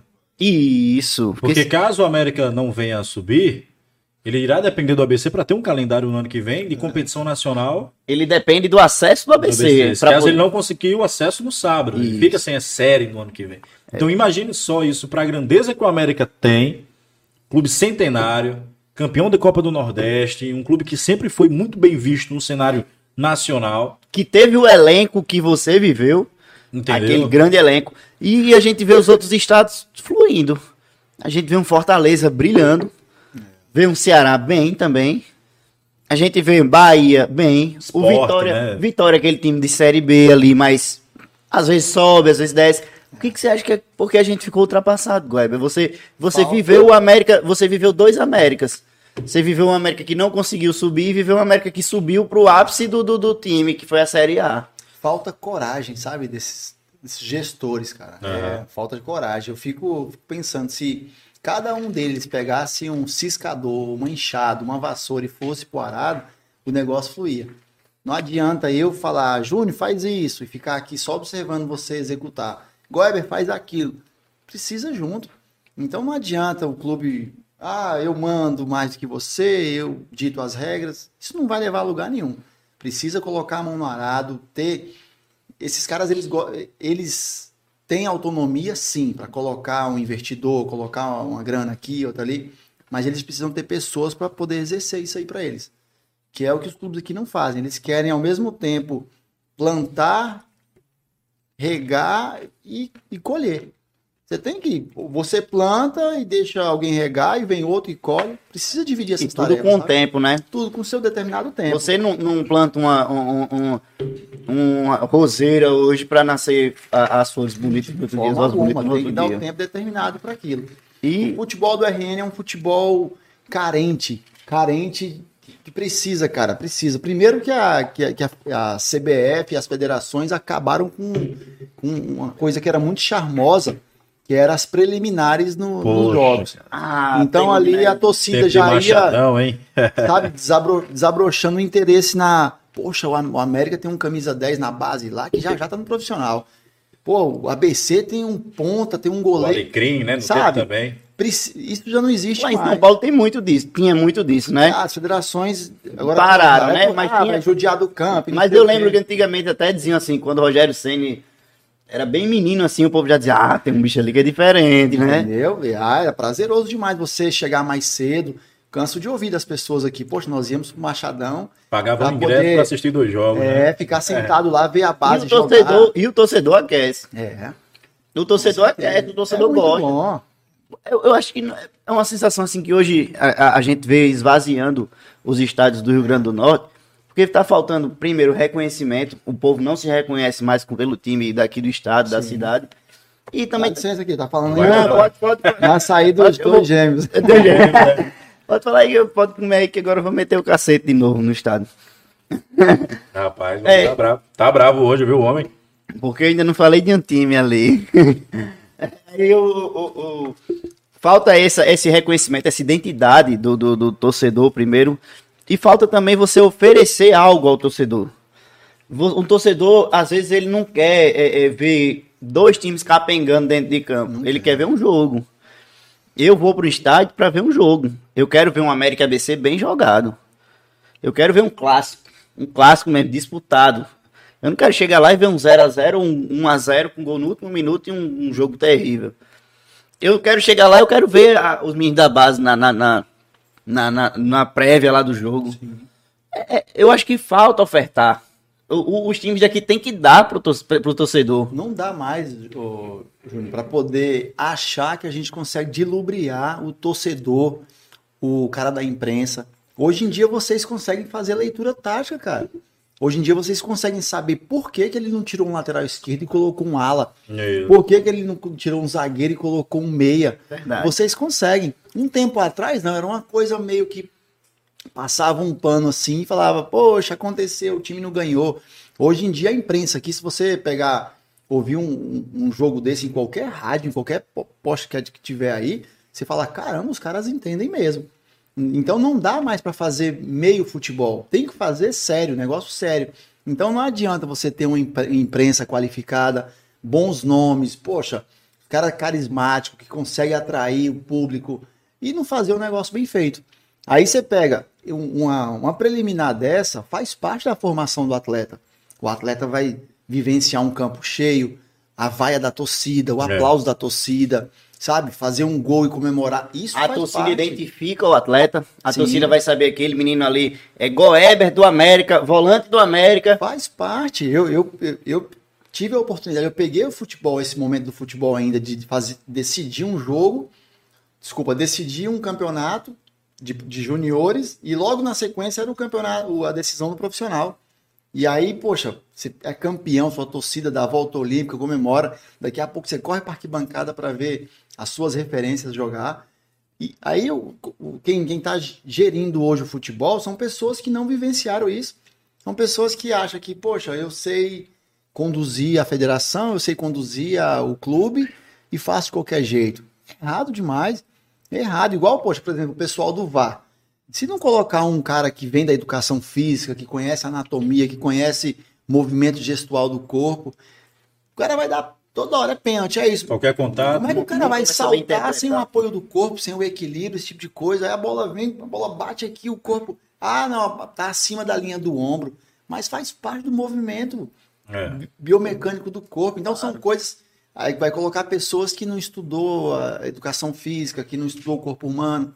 Sabe? São coisas que, poxa, não cabe, cara. Não cabe mesmo. É, cê- é, Você falou agora de estudar, eu lembrei até de uma declaração uma vez de Renato Gaúcho, que ele disse, eu não preciso estudar, eu fui boleiro. Você partilha, você é contrário, né, esse pensamento. Você foi boleiro, mas você tem que o Renato estudar. Gaúcho tem eu- a primeira oportunidade dele, assim, como treinador, acredito que foi no Bahia, se eu não me engano. Ele participou de alguma coisa no Campeonato Carioca ali, depois pegou um time de maior proporção, assim, foi o Bahia.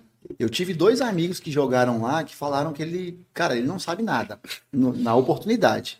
Falaram, cara, ele não sabe nada, é um cara que não saca nada.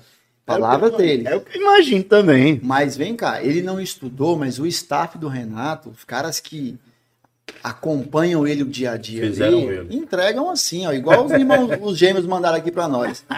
Mandaram açaí pronto. Aí é fácil conduzir. Só que hoje em dia não, hoje em dia ele se qualificou, hoje em dia ele já estuda, ele já. Porque senão fica pra trás, cara. Fica pra trás, não tem jeito. Não tem jeito. Hoje em dia a turma do caderno, como diz aí na, no curso, É. o pessoal da, da graduação tá atropelando. Você pega aí esses treinadores aí, ó, esse do Bragantino, Barbieri, e entre outros aí, ah, vem atropelando e se deixar, assume a seleção já já. Estudioso respeito. e, e- e- Estudioso, dedicado. o Luan conhece. do Brasiliense. Luan fez o curso comigo de segunda a domingo.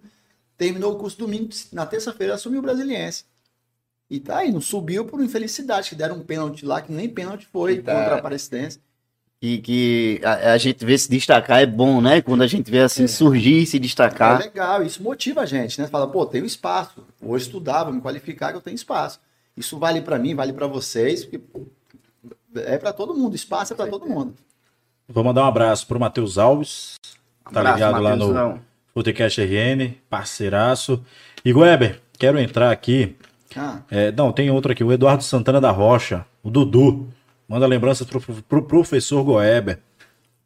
Olha aí, um abração, Dudu. Ah, você tá falando de talento aqui, ó, craque de bola. olha aí. Precisa de oportunidade? Sim, hoje está no nível de escolinha. Daqui a pouco chega uma idade que vai chegar no nível de base. E aí?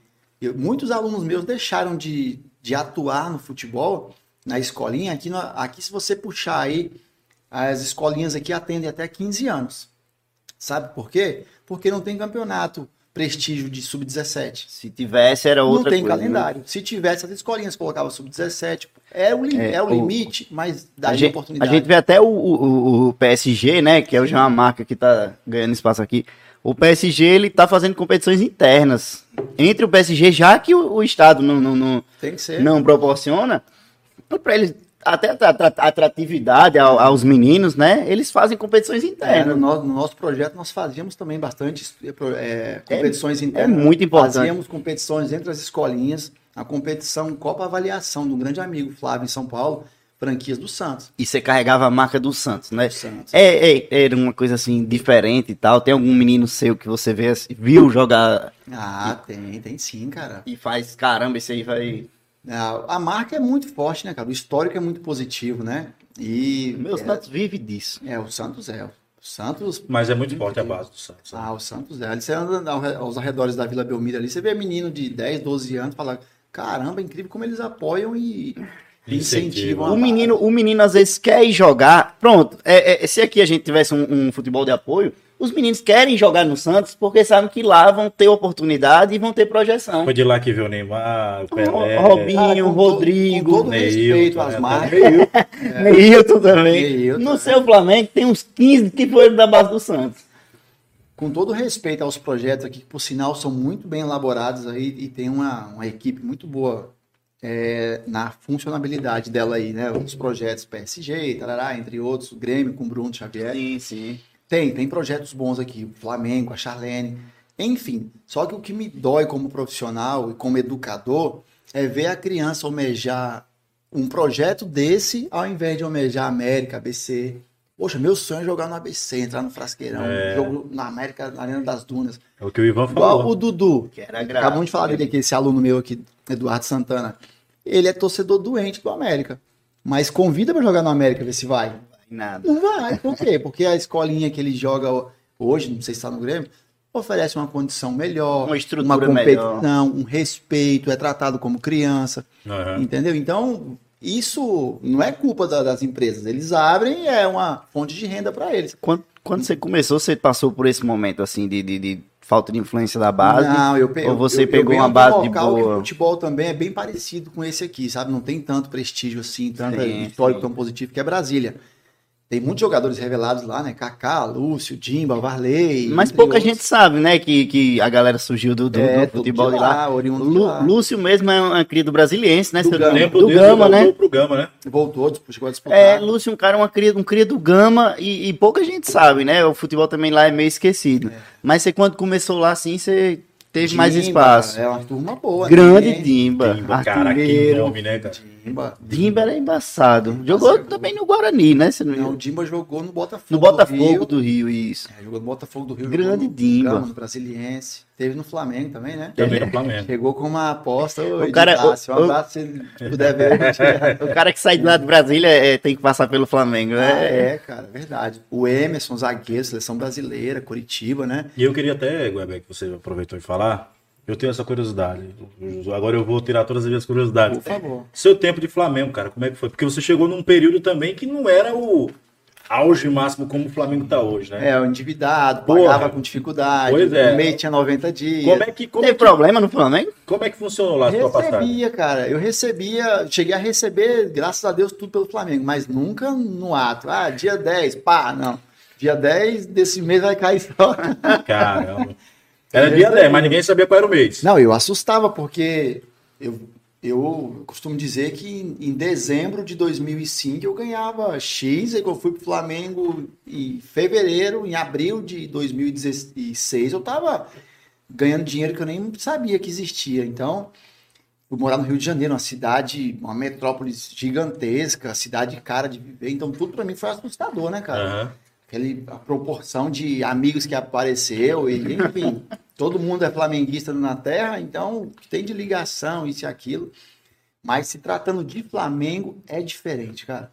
É diferente. Costuma dizer que Flamengo e Corinthians é, é a seleção brasileira do dia a dia. Foi seu auge? Ah, com certeza, com certeza. E isso, assim, falando de contratos, né? Mas dentro de campo, eu tive dois momentos muito bons, assim, que foi no Guarani e na Ucrânia. Na Ucrânia eu tive um momento muito bom. E viver no Flamengo, jogar, vi- vivenciar tudo isso ali, você fala, cara. Curtir a torcida, o... É, Maracanã O lotado. Flamengo é Se eu diferente. pegar num hotel e não poder compartilhar o espaço com os hóspedes, ter o, a, área, Área VIP mesmo. a área VIP, o andar só de vocês, a- o refeitório, o restaurante. Foi o time mais diferente, assim, nesse quesito que você viveu, de, de Foi. atmosfera. Onde vai, casa cheia, você Onde tá, tá jogando em casa. rodei o Brasil todo com o Flamengo. Flamengo é- você chegava em Manaus e cidade para, aeroporto para. É diferente, cara. Flamengo é diferente, uma, né? uma atmosfera assim que fala, poxa, é por isso que os caras são uma nação mesmo. Qual o jogador, assim, mais, mais talentoso que você teve do seu lado? E qual também o, o pior que você teve seu lado? Opa, Tá. Pode falar, pode falar. Pode rasgar o pior, o pior. Cara, o atleta mais talentoso, o jogador de futebol mais talentoso que eu tive a oportunidade de jogar foi o Souza. Disparado, assim. Com a bola no pé, o Souza. Um abraço, Sozinha. Venha Ele- pra cá, Souza. Ele e Lindomar. Lindomar era um que jogava no Gama, jogou no Atlético Goianiense, no Corinthians. Esses dois chamava a bola de você, como diz aí, sabe? É o cara que nasceu pra fazer aquilo. Cara, Fora de sério. É sa- Sacanagem mesmo de jogar futebol. Foram esses dois. E o pior- E o pior, e o pior. É. O, o bom ele tá ligado, né? Mas o pior, cara, tinha um cara lá de 1,92m, jogava de volante em É Brasília. o Peter Kraut volante, ó. Goé. Tá sendo modesto, irmão. Não, mas esforçado. Eu, eu, eu, eu, conseguia- eu me superava na, na dedicação, na superação, esse tipo de coisa. Você era um cara muito talentoso. Era, não, isso eu tô tirando sarro. Mas de quem era o quem foi o pior? Fala a verdade agora. pior, Pode cara. dizer, o cara já não joga mais. Cara, aí eu vou, vou ser um pouquinho, é borsal que vocês falam aqui, né? Vou ser Ah, um pouquinho borsal. borsal. Pô, joguei tanto, em tanto time bom, que era difícil encontrar jogador ruim. Ah, correu, correu. É, não, não. Jogador que jogava nos times que eu jogava, só era jogador de nível mesmo. Mas você já chegou a ter, por exemplo, aquele jogador que você nunca se bateu? Aquele cara que você teve uma, a intriga, mas que tipo não dava liga. Tipo, poxa, cara, Raiva a primeira vez. jogava com ele do tinha lado. um cara na base do Gama, Daniel, lateral direito. Aí, A gente não se bicava de jeito nenhum. Ele, inclusive, é um grande amigo meu. A gente não tinha Ah, amizade. claro. Sabe por quê?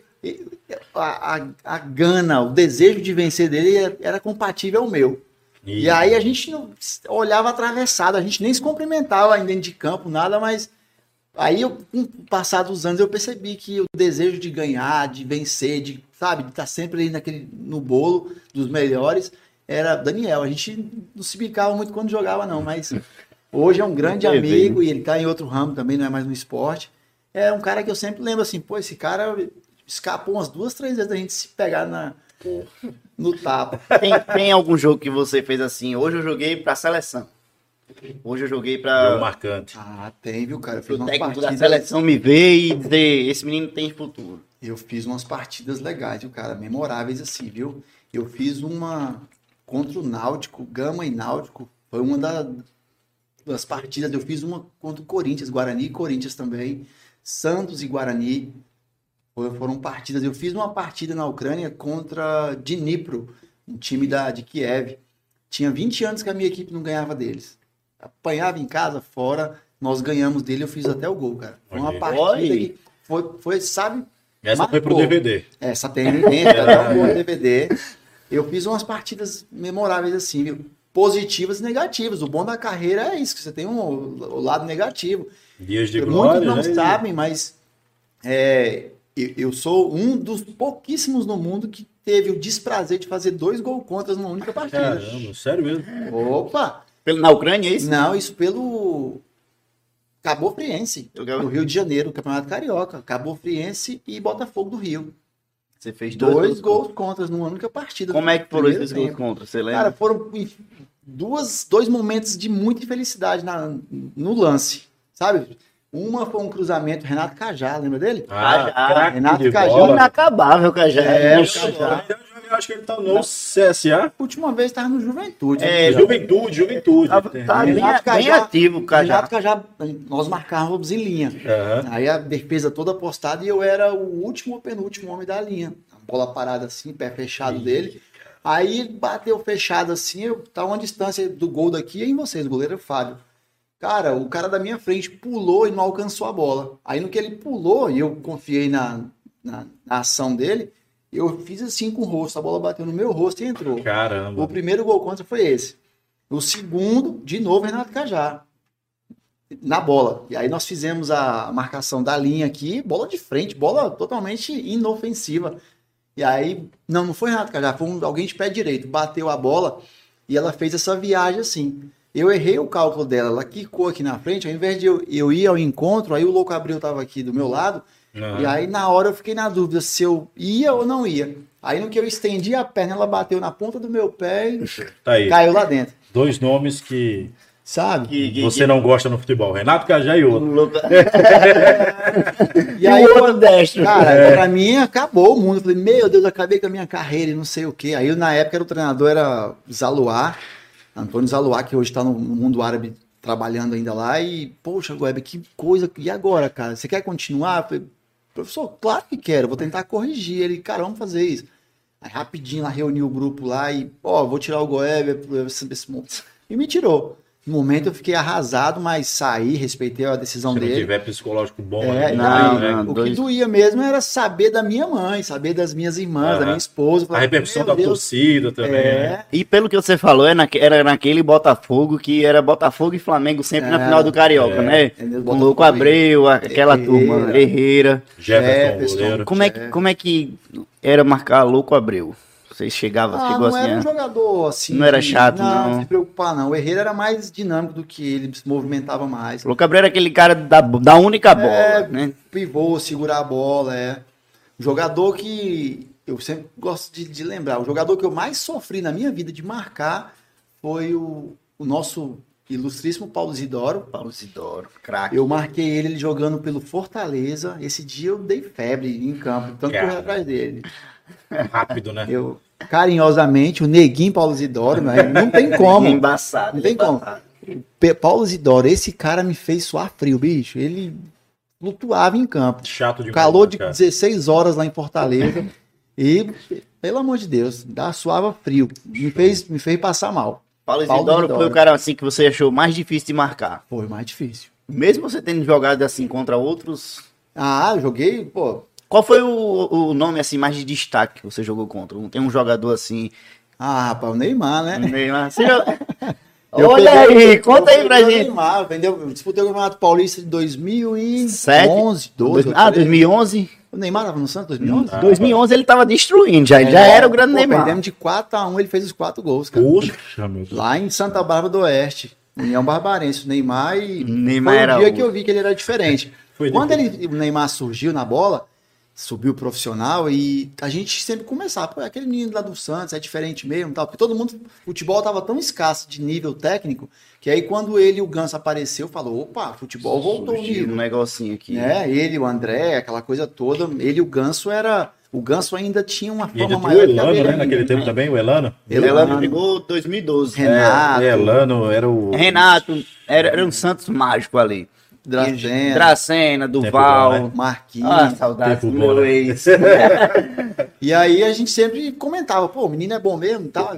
Enfim, aí nesse jogo eu vi que eu costumo falar para meus alunos, pô, jogou contra quem assim? Aí eu falo, pô, vocês nem lembram, mas da atualidade o Neymar.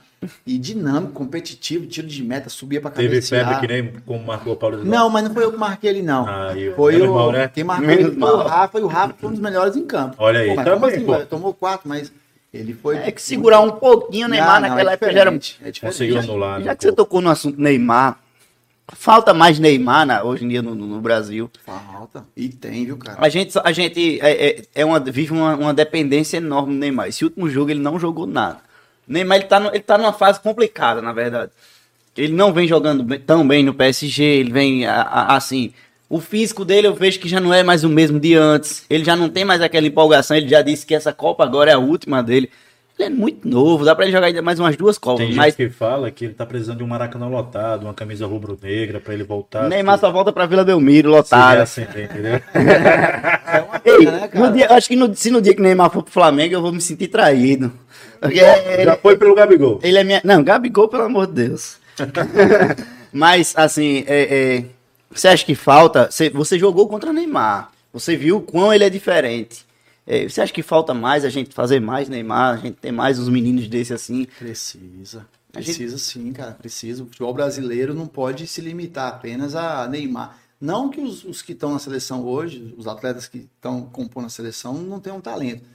Mas o nível do Neymar é tão elevado aos demais que acaba que vira uma dependência. O próprio Tite, Sobressai demais, né? o Tite se pronuncia no pré e no pós-jogo, cara, é feio. Ele fala do Neymar como em Deus o cara, e não pode ser assim. Esse jogo mesmo aí não seria mais viável para ele como, coordena, como comandante blindar o atleta? Fulano, vem cá, sai um pouco, entra outro. Descansa É aí. normal, isso. Pô, eu cansei de ver os craques sendo substituídos e respeitando o colega. Enfim, falta isso. E quando ele não está, o negócio não anda. Infelizmente. É. Ele realmente é. Faz falta, né? Um- um- a gente produzir esses, esses. E aí que vem novamente a história da categoria de base. Categoria de base. O- no futebol e no mundo, você vê o Barcelona a dificuldade que está tendo agora? O Barcelona parou de, de, de, de- produzir Parou porque chegou na, numa, numa- Produziu uma safra e parou nessa Isso, safra. Como- porque achou que aquela safra ia viver, ia ser pro resto da vida. Vitalícia, aí, Até o momento que Messi resolveu sair e acabou o Barcelona. tiveram que parar e deixar, enfim. Se não revelar, cara, não vai. A gente tem aqui, ó, dentro da história, é muito pouco, é muito pouco nós ficarmos aí agarrado a o craque Souza, que foi revelado pelo futebol do RN, o Alisson, ah, Marinho e é, Baíca. É muito pouco. O próprio Ivan, que este- esteve aqui presente recentemente. Nomes São antigos. talentosos? Moura, Não, né? É muito pouco. Era para estar revelando um dia, sabe, a cada temporada. Eu sinto falta da gente chegar assim e dizer, olha, tem um menino do, do Rio Grande. Gabriel Verón é uma das, da- um- uma das, das raridades. Gabriel tem... Verón é o Messi da Argentina. Foi, só nasceu e fora, né? Isso é. Infelizmente. Gabriel Verón, a gente tem também Tonhão, que hoje está no Grêmio. É. A gente tem uma, tem uma meninada assim fora, mas Tem um que tava no Porto, né? O- É o Tiquinho Soares. Tiquinho. Só que ele é paraibano, né? Mas residiu aqui. é, é, jogou no América tá até, né? Isso. Aí tem também Ayrton Lucas, que tá na, na, na, na Ucrânia, né? Se eu não me engano. Isso, tá no Spartak Moscou. Na Rússia. Na Rússia, Na tá na Rússia, Rússia. Spartak Moscou. Ayrton. Aí é, é uma meninada assim, que, que tem futuro, tem, mas o é pra gente. Denner do, do ABC. Do ABC. também. É. Era pra gente tá revelando, sabe? Era pra gente tá produzindo. E Júnior, isso até também é, é, afasta o torcedor do estádio. Sabe? Afasta. Porque, por exemplo, antigamente o torcedor dizia, não, vou pro estádio hoje pra ver o Alisson jogar. Isso, Vou isso. hoje pro estádio ver o Souza jogar. E precisa, né? Né? Vou hoje pro estádio ver o Paulo Isidoro, vou ver. Hoje a esperança do, do torcedor do ABC é voltada pro Alisson. O Alisson. É. O nosso camisa 11 vai... Tá faltando Travar. ídolos aqui no Isso, estado do Rio Grande do Norte. O, o América, o América, o América mesmo a gente hoje não disse. A gente tá esperando de quem? Mazinho, beleza. É. Esquerdinha. Tem um nome aí que, que é o Max. Max. Que tem uma história marcante, foi o autor do gol lá do acesso. Mas entendeu? é- Mas, tipo, Não é, é. muito ultrapassado, na minha opinião. Desculpa até o torcedor do América que vai interpretar mal, mas pra mim, Web, ele é ultrapassado porque as pessoas depositam nele aquele gol de 2006. É, não pode. Não pode ser assim, poxa, vamos viver o atual. Max, vamos lá, você vai fazer valer agora. Não, ah, Max foi o cara de 2006, ele merece ser titular. Entendeu? As pessoas vivem do- muito do passado e esquecem o presente. É, Sabe? não pode. É muita, muito, muita E eu responsabilidade. espero, Web, com todo o meu coração, que você ingresse no futebol potiguar, que você renove, Sim. que você mude, que, que alguém daqui do Rio Grande do Norte dê um- uma brecha pra você entrar e que você renove. Sabe uma, uma- uma coisa também que eu não acho e não, não concordo e, poxa, e, e gostaria que não fizesse uma agremiação, uma determinada empresa, América, vamos votar pelo América, o ABC, pegar o clube e entregar na mão de um diretor executivo, Um gestor. um gestor para montar o clube. De repente vem uma pessoa de fora. Não que hoje os que estão hoje exercendo a função não sejam qualificados para isso, mas é muita responsabilidade para aquela pessoa. Quem tem que participar disso? Toda toda a equipe equipe técnica, todos os profissionais que fazem o clube acontecer. É, é muita responsabilidade, cara. Hoje eu a gente vê os clubes aí hoje. Quem sofreu com isso aí recentemente foi o Cruzeiro, Itaí Machado pegou quem é que vai montar o time do Cruzeiro para a temporada? Itaí Machado. E aí o cara conhece a, a história, o que, o- os valores que tem. Cara, é muita responsabilidade. Os clubes estão pegando e falando, ó, agora você vai conduzir, vai gerir aí o, a empresa. Não pode ser assim, cara, não pode. E hoje, atualmente, o América, antes da gente encerrar o bate-papo aí, que já tá. Passou muito tempo já, hein? A gente Opa. conversando aqui. Já Nem estamos se aproximando, se aproximando de duas horas já Eu, eu nem senti, eu nem senti, eu juro você. Mas assim, Weber, hoje o América, ele, é- ele, ele é coordenado por um grupo gestor. Sim. Eu acho que ele chegou logo em seguida, assim, da sua saída, né? É, você, como foi no ano passado, né, 2019, que você chegou na América, veio para ser o executivo. E atualmente é um grupo gestor que toma de conta do futebol. Na sua opinião, esse grupo gestor é, é, é válido no futebol e principalmente no Potiguar? Porque a gente pensa da seguinte forma: muitos torcedores americanos ele, eles vivem é, é, é, desse, desse paradigma de que, poxa, a gente sempre tem líderes. Por exemplo, Alex Padang, que é um nome muito forte lá dentro do América. Nome histórico. Né? O Zé Rocha, e por aí vai. Então, veio-se o grupo gestor para tentar levantar a confiança do torcedor americano, tentar levantar, inclusive, o futebol. Uhum. Você acha que dá certo? Porque, por exemplo, caso o América não venha a subir, não é o que a gente deseja. A gente quer que o futebol do Rio Grande do Norte volte a crescer, porque a gente depende disso. A gente depende que o futebol esteja lá em cima. Mas se não subir, na sua opinião, como é que você enxerga isso? Poxa, qual vai ser a desculpa de um grupo gestor? Porque é um grupo que toma de conta do América, mas que não vivenciam praticamente o dia a dia. Alguém, Eles estão ali. É, vou colocar esse aqui. Eu vou, vou ser bem direto e, e responder sua, sua pergunta. Alguém tem que pagar a conta. Caso isso aconteça de domingo, sábado, domingo, é sábado. Sei, sábado não consiga o objetivo. O torcedor vai bater na porta de quem? Entendeu? O grupo. O grupo, eles vão estar na sede? Não. Não. Quem é que responde por isso? Hoje o América não tem um presidente em exercício, mas que a torcida não, não, não leva em consideração, é com toda certeza isso. Uhum.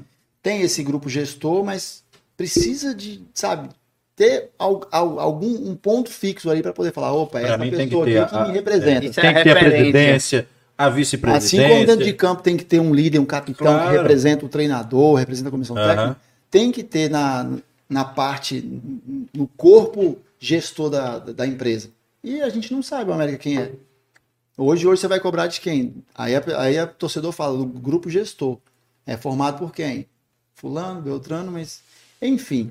Mas eh, vamos esquecer isso nesse momento. É um momento, é um momento claro. de, de apreensão, uma semana atípico, Decisiva, né? né? Decisiva. Eu acredito que o América tem total condição de, de chegar em Campina Grande e fazer o resultado é, que ele precisa para poder ter o acesso, vai enfrentar uma equipe do caramba que aparentemente se mostrou mais competitiva e com a cara de decisão mais do que o próprio América. Sim. Se você fosse pegar hoje, hoje o scout da partida e falar, pô, esses caras vieram para poder conquistar o acesso. Gosto de gás. Diferente. Vamos aguardar o próximo jogo, que é jogo em casa, vamos, enfim. Uhum. Renato vem fazendo um trabalho legal junto com a sua equipe aí também. Mas enfim, Aí a partir de sábado, depois das 18 horas, a gente vai ver se quem, onde vai ou vai para Rodrigues Alves comemorar ou vai bater na porta de alguém. É. E aí Júnior Lins, mais alguma não. pergunta? Eu queria fazer um bate-bola bem rapidinho aqui com o Goebel perguntando uma. Pô, eu sempre tive vontade de participar disso. Sério, bate-bola. Vai e vem. É. Vamos no vai e vem, tá Bora. tudo de primeiro. Você, fa... Você já fez gol de primeiro que eu já vi, viu? Já. De fora da área. Opa. É, vamos lá. Um time Tá, vamos lá, vamos reiniciar. São tantos, foram tantos, é. né? Um time. Um time, São Paulo. Um objetivo. Ser treinador da seleção brasileira. Um jogo. Uh, São uh, um jogo São Paulo e Cruzeiro no Mineirão em 2001, final da Copa do Brasil. Ei. Um jogador. Um jogador pintado, meu pai. Nenê Pintado. Disse que esse era craque, hein, cara? Disse que era craque. Era esse aí. Ó, já era... Vamos externar o convite pro Nenê Pintado aqui. Ô, rapaz, meu pai, infelizmente, é falecido, mas Poxa. as histórias e as pessoas falam, Goiás, se você jogasse 5% que seu pai jogava, seu nível na carreira ia ser outro. mas disse que era encrenca, viu? Era diferente mesmo.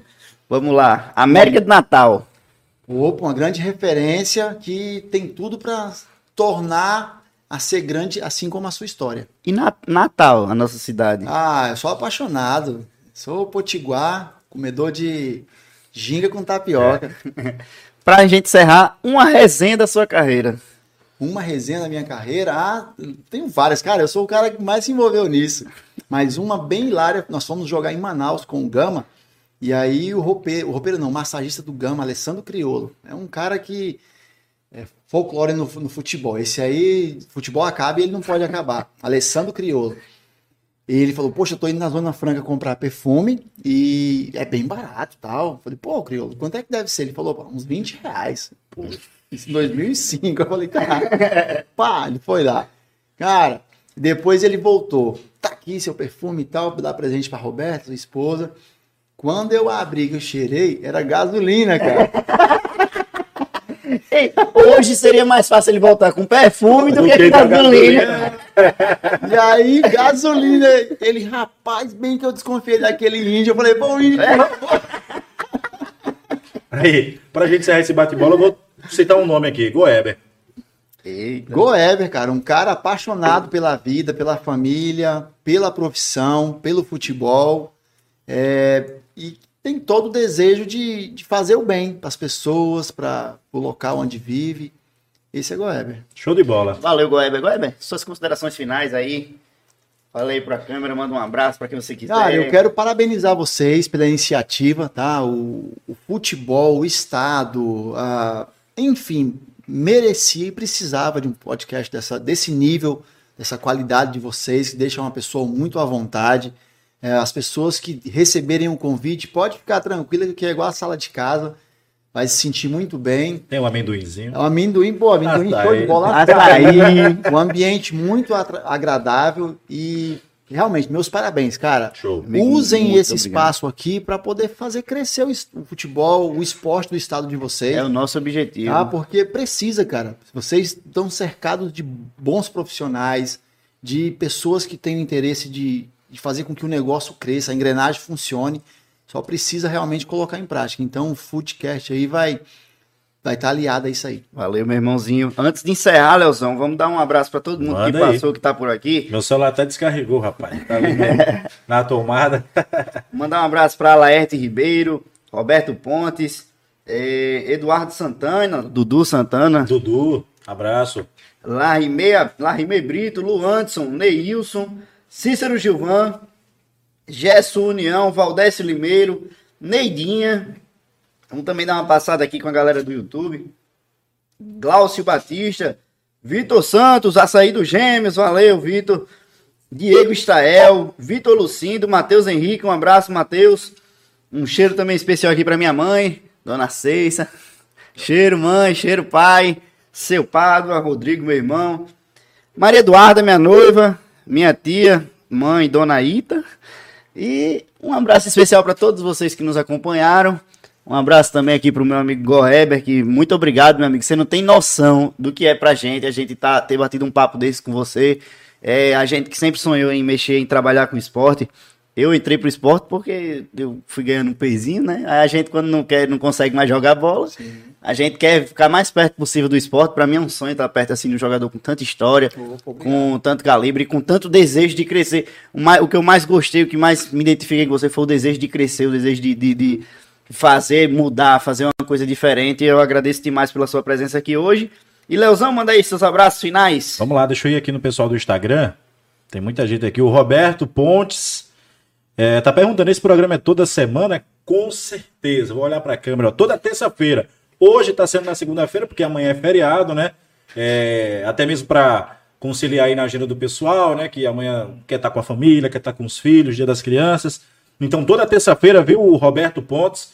A gente tem encontro marcado no canal do YouTube e também aqui no nosso Instagram. O Júlio César, o João Vitor, atacante, também tá por aqui. Deixa eu visualizar quem tá mais por aqui, rapaz. Tem muita gente, viu? O Laerte agradeceu pelo abraço. Laerte, que é profissional lá de análise de desempenho do ABC Futebol Clube. O David, é, o Eduardo, o Valdécio, muita gente participando. Goiaba, mais uma vez, cara, muito obrigado. Desde que a gente entrou em contato com você, né? Falei com você lá, pô, prontamente. Diz, cara, na terça-feira pra mim ficou um pouco complicado, porque tenho meus filhos aí, a gente provavelmente vai estar viajando, mas a gente arrumou um jeitinho aí na agenda, na segunda-feira deu tudo certo. Cara, muito obrigado e seja muito bem-vindo aí para outras oportunidades, sempre que quiser, o espaço tá aqui.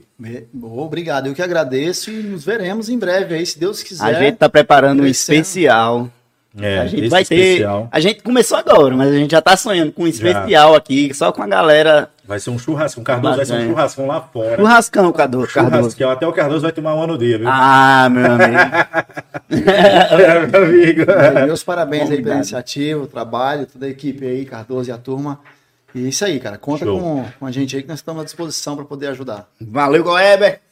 Valeu pra você, Futecast. Até a próxima, Leozão. Até a próxima, se Deus quiser. Terça-feira temos encontro marcado. Acompanhe as redes sociais do Futebol do Rio Grande do Norte para você não perder nada. Já estamos aí alinhando o nosso próximo convidado, convidado de peso.